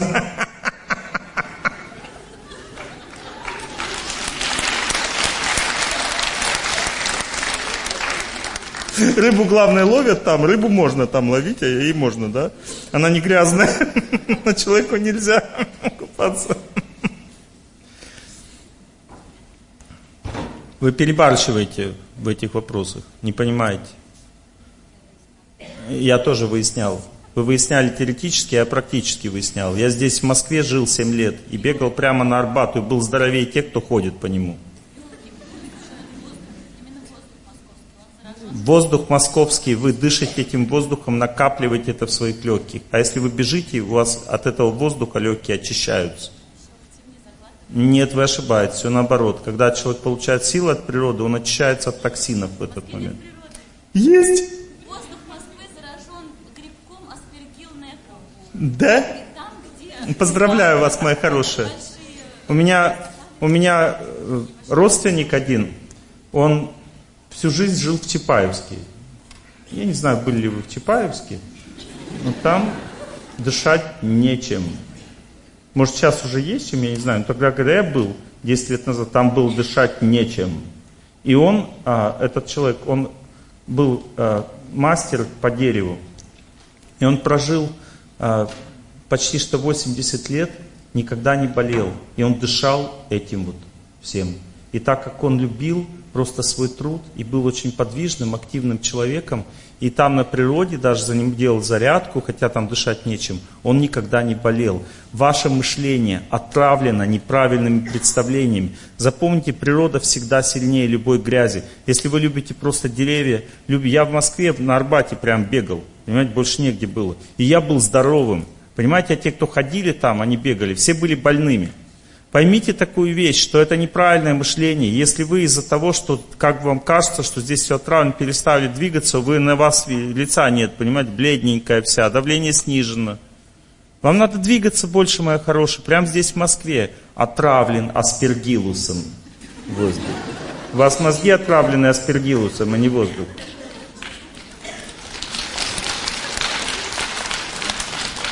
Не слушайте этого всего.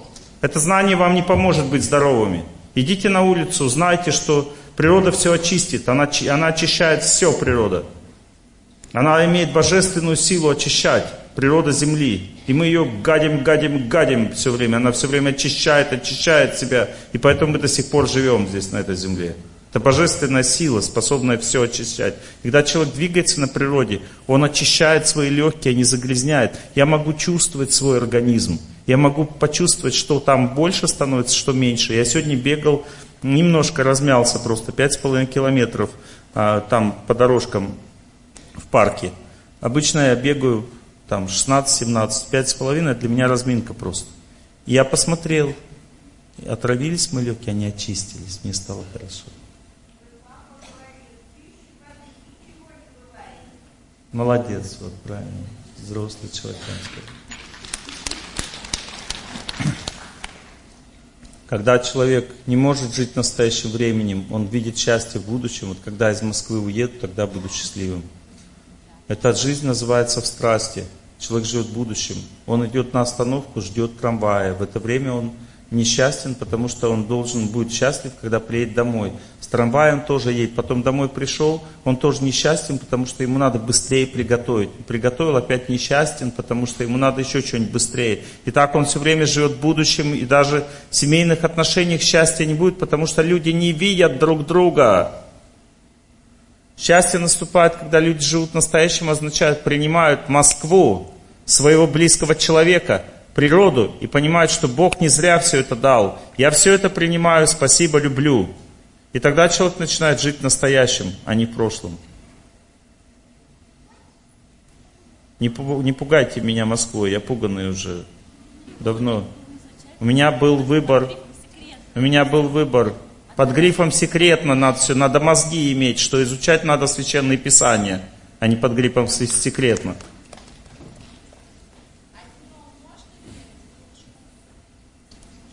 Понимаете, если вы что-то почитали, мои хорошие, и вас это испугало, это значит, вы получили знание в невежестве.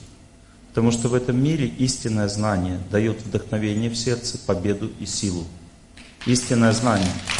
А если вы что-то почитали под грифом «секретно», и это знание вас напугало, вы боитесь жить теперь, и начали ходить в колпаке, в скафандре, и потом погибли раньше еще, потому что когда человек в колпаке ходит, он э, становится, у него теряется иммунитет, и потом он вообще просто погибает раньше времени, понимаете, потому что он так ходил. Такие примеры у нас есть. Вот это секретное, под грифом секретно получил знание и вообще как бы м, стерильную пищу начал есть. Знаете, да, я, о ком я говорю? Не хочу имена произносить. Популярный певец один. И он погиб раньше времени из-за этого. Из-за того, что он вот это знание под грифом секретности получил. Любое знание, которое приводит испуг в сердце, это знание в невежестве находится. Запомните. Если вам сказали, вас глазили, испортили, Москва отравлена.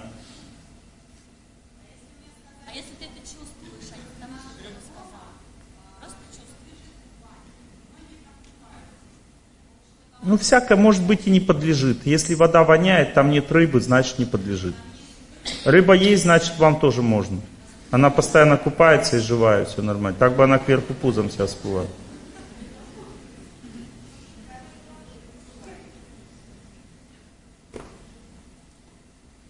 Сейчас я вам поставлю песенку, которую вы хотите послушать сейчас.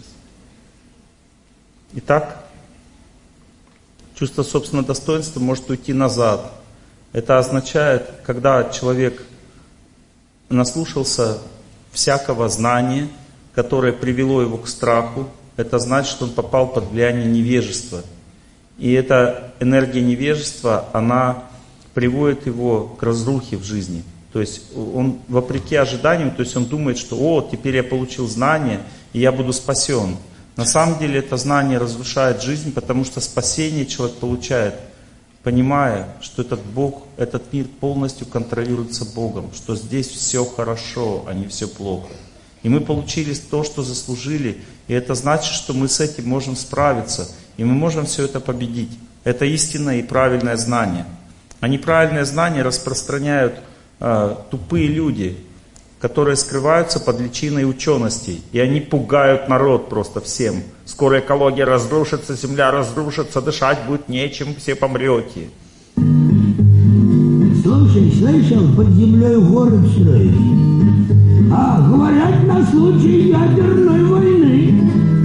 Да вы слыхали, скоро бани все закроют повсеместно.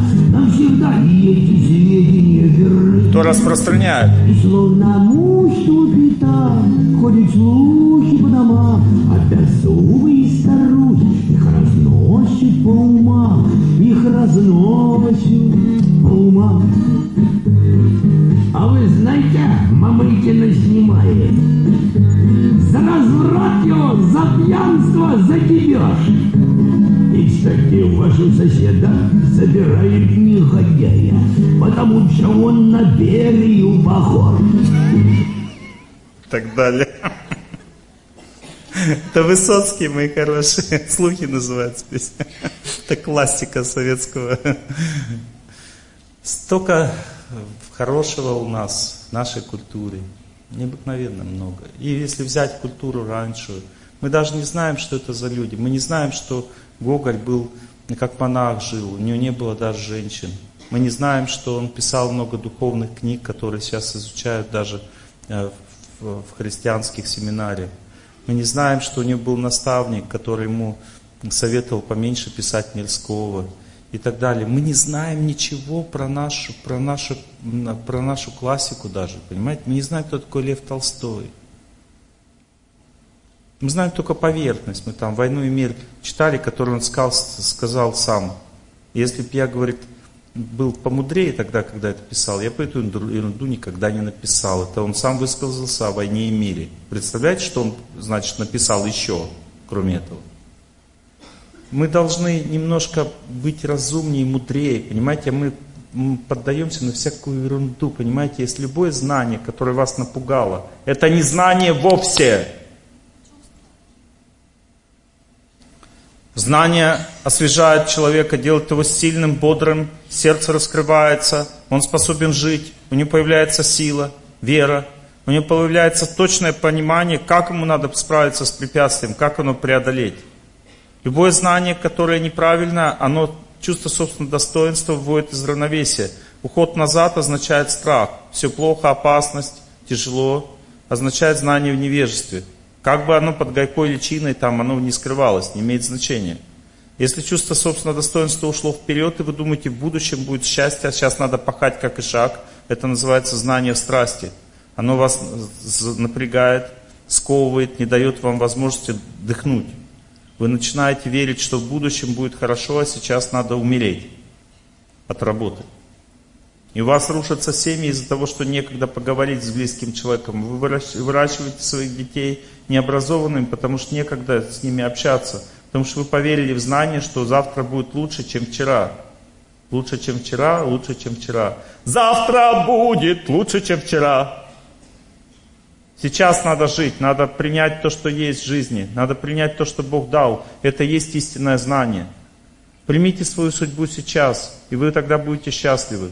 Все, что у вас есть, ваш муж, ваша жена, э, собачка, которая какает у вас э, перед, перед дверью, все примите. И вы сможете быть счастливым, все на, на все посмотрите под другими глазами совсем.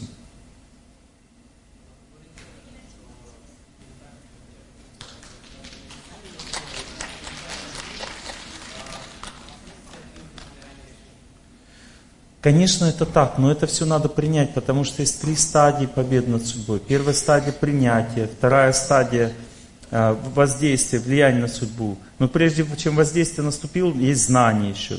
То есть ты сначала принял, у тебя сердце успокоилось. В спокойном сердце возникает знание потом. Потом дальше ты начинаешь уже постепенно побеждать эту судьбу, а потом наступает победа. Если ты не принял, ты никогда не победишь. А страх является страх является обречением, понимаете? Если человек испугался, вот допустим, это если ты аспергилой хочешь отравиться, надо ее испугаться. Да, вот если хочешь ей отравиться, тогда надо сначала испугаться, потом отравишься. А если ты хочешь быть сильнее этого всего, тогда будь сильнее и не бойся. Когда человек испугался болезни, он труп. Я вам рассказывал год назад, ровно год назад была ситуация в моей жизни. У меня были спазмы в глазу всю жизнь. У меня был слабым глаз вот этот. Я вспомнил, что у дедушки по отцовской линии, по материнской линии ослеп левый, этот, левый глаз в возрасте и левое ухо оглохло. У меня начало происходить то же самое. Жена меня повела к врачу, оказалось, у меня очень высокое давление, глаукома. Здесь 40, здесь 20. 40 давление. Он говорит, это терминальная стадия глаукомы, через полгода вы ослепнете. Я говорю, вот теперь слушайте меня, моя хорошая, для вас сейчас. Даю вам знания. Я говорю, а мне бегать-то можно по 16 километров? Ну что, дурак что ли? Ты же кандидат медицинских наук. У тебя глауком, тебе нельзя бегать. Я говорю, а на голове стоять? На какой голове? Я говорю, а я закаливаюсь в проруби. Да ты что? Я говорю, а как лечить-то? Он говорит, только капельки. Я говорю, а есть вообще какие-то другие методы? Нет. Не выписал капельки утром и вечером. Говорит, будешь капать всю жизнь, как диабетчики колят себе инсулин. Я говорю, спасибо, доктор. Пошел, начал молиться. Он меня напугал, этот человек. Он дал мне знания в невежестве. Хотя он говорил правду. Чистую правду, он доктор наук. Он говорил чистую правду мне про мою болезнь. И я испугался. Но так как я имею правду от своего наставника, более чистую еще, чем его правда, я, я понял, вспомнил, что испуг это признак невежества. И это значит, что я буду повержен этой болезнью. И я перестал его слушаться. Я начал, я побежал и померил давление во время бега. Купил себе томометр, который быстро меряет, ну, глазного давления. Казалось, что когда я бегу, у меня давление в норме в глазу. Я встал на голову, и мой помощник мне померил давление. Оказалось, что в глазу в это время давление нормализовалось, когда я стоял на голове. Я в прорубь сел и померил давление. Оказалось, что оно нормальное в проруби. А когда я смотрю в компьютер, оно повышается. Вот это я все узнал, благодаря тому, что я перестал верить в эти слова. А потом дальше, я в медитации, в молитве нашел метод, нашел метод, потому что я верил, что я смогу спастись от этой болезни. Нашел метод, которым сейчас я многих людей лечу. У меня вот здесь в ухе стоит, вот здесь вот, на пластыре 9 семян. Они вот здесь делают 18 давления, а здесь 19. Что бы я ни делал. И мне не нужны никакие лекарства, потому что семена контролируют глазное давление полностью. И за год у меня и сетчатка восстановилась, и все, глаз, глаз нормально работает. Все. Понимаете, и сейчас многие люди также уже лечатся, потому что я не поверил этому человеку. В результате открылся новый метод лечения.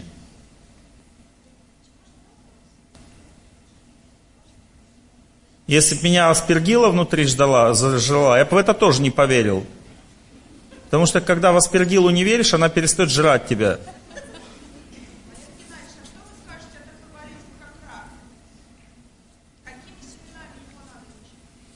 Надо его вырезать, это война. Значит, война почти проиграна уже. Не будем об этом сейчас говорить. Это война, и когда рак начинается, нужно его вырезать. рак начинается у тех людей, которые мало двигаются. То есть, когда человек не, не хватает движения, он много ест слишком, мало двигается, только эти две причины рака, все, больше нет.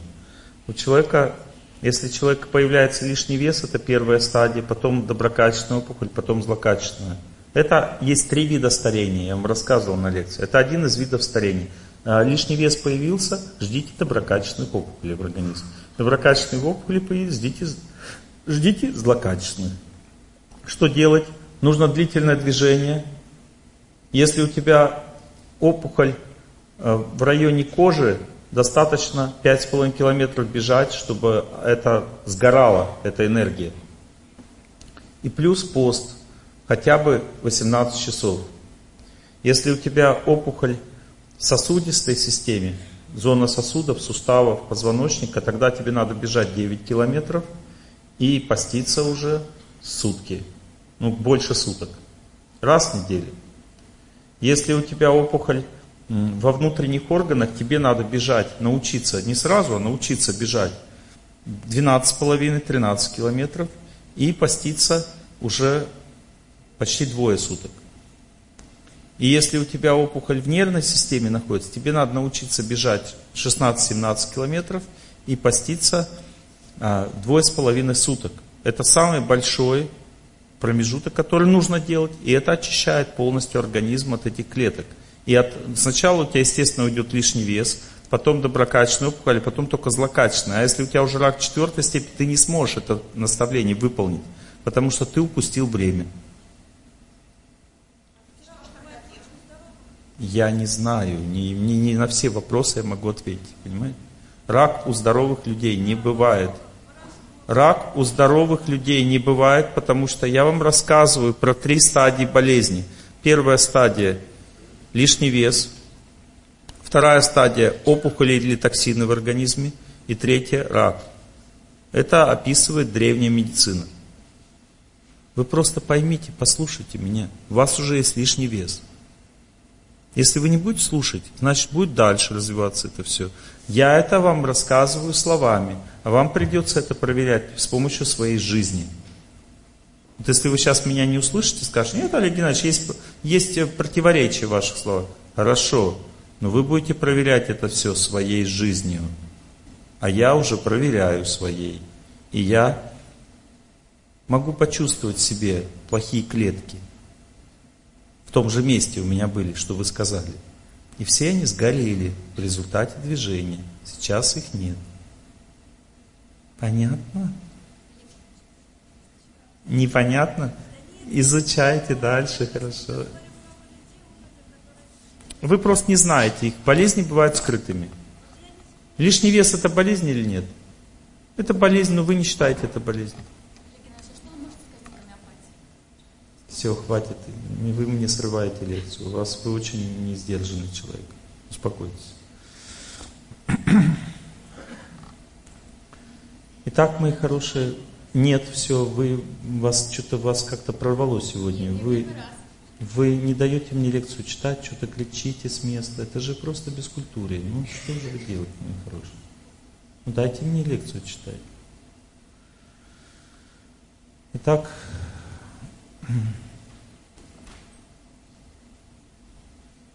Сейчас мы будем повторять «Я желаю всем счастья» все вместе. Зачем это нужно? Это нужно для того, чтобы ваша судьба стала сильнее. Человека всегда не хватает в этой жизни силы в отношении своей судьбой. Нужен позитив, понимаете? Нам всегда не хватает силы. Вот если, допустим, у вас много вдохновений сердца, его много не бывает, потому что это вдохновение пойдет на вашу жизнь, на вашу судьбу, оно будет преодолевать все препятствия. Много вдохновений не бывает. Не обижайтесь на меня. Конечно, да. Пожалуйста, да. Вот. Поэтому, когда мы молимся или повторяем «Я желаю всем счастья», это всегда полезно. Но для того, чтобы это было полезно, надо включиться, понимаете? Жить в звуке очень сложно. Для этого надо сильно-сильно слушать тех, кто молится. Вот прямо включиться туда, забыть про себя и прямо как они повторять, потому что слушать сильно можно только повторяя. Когда звук соединяется со словом, включается разум.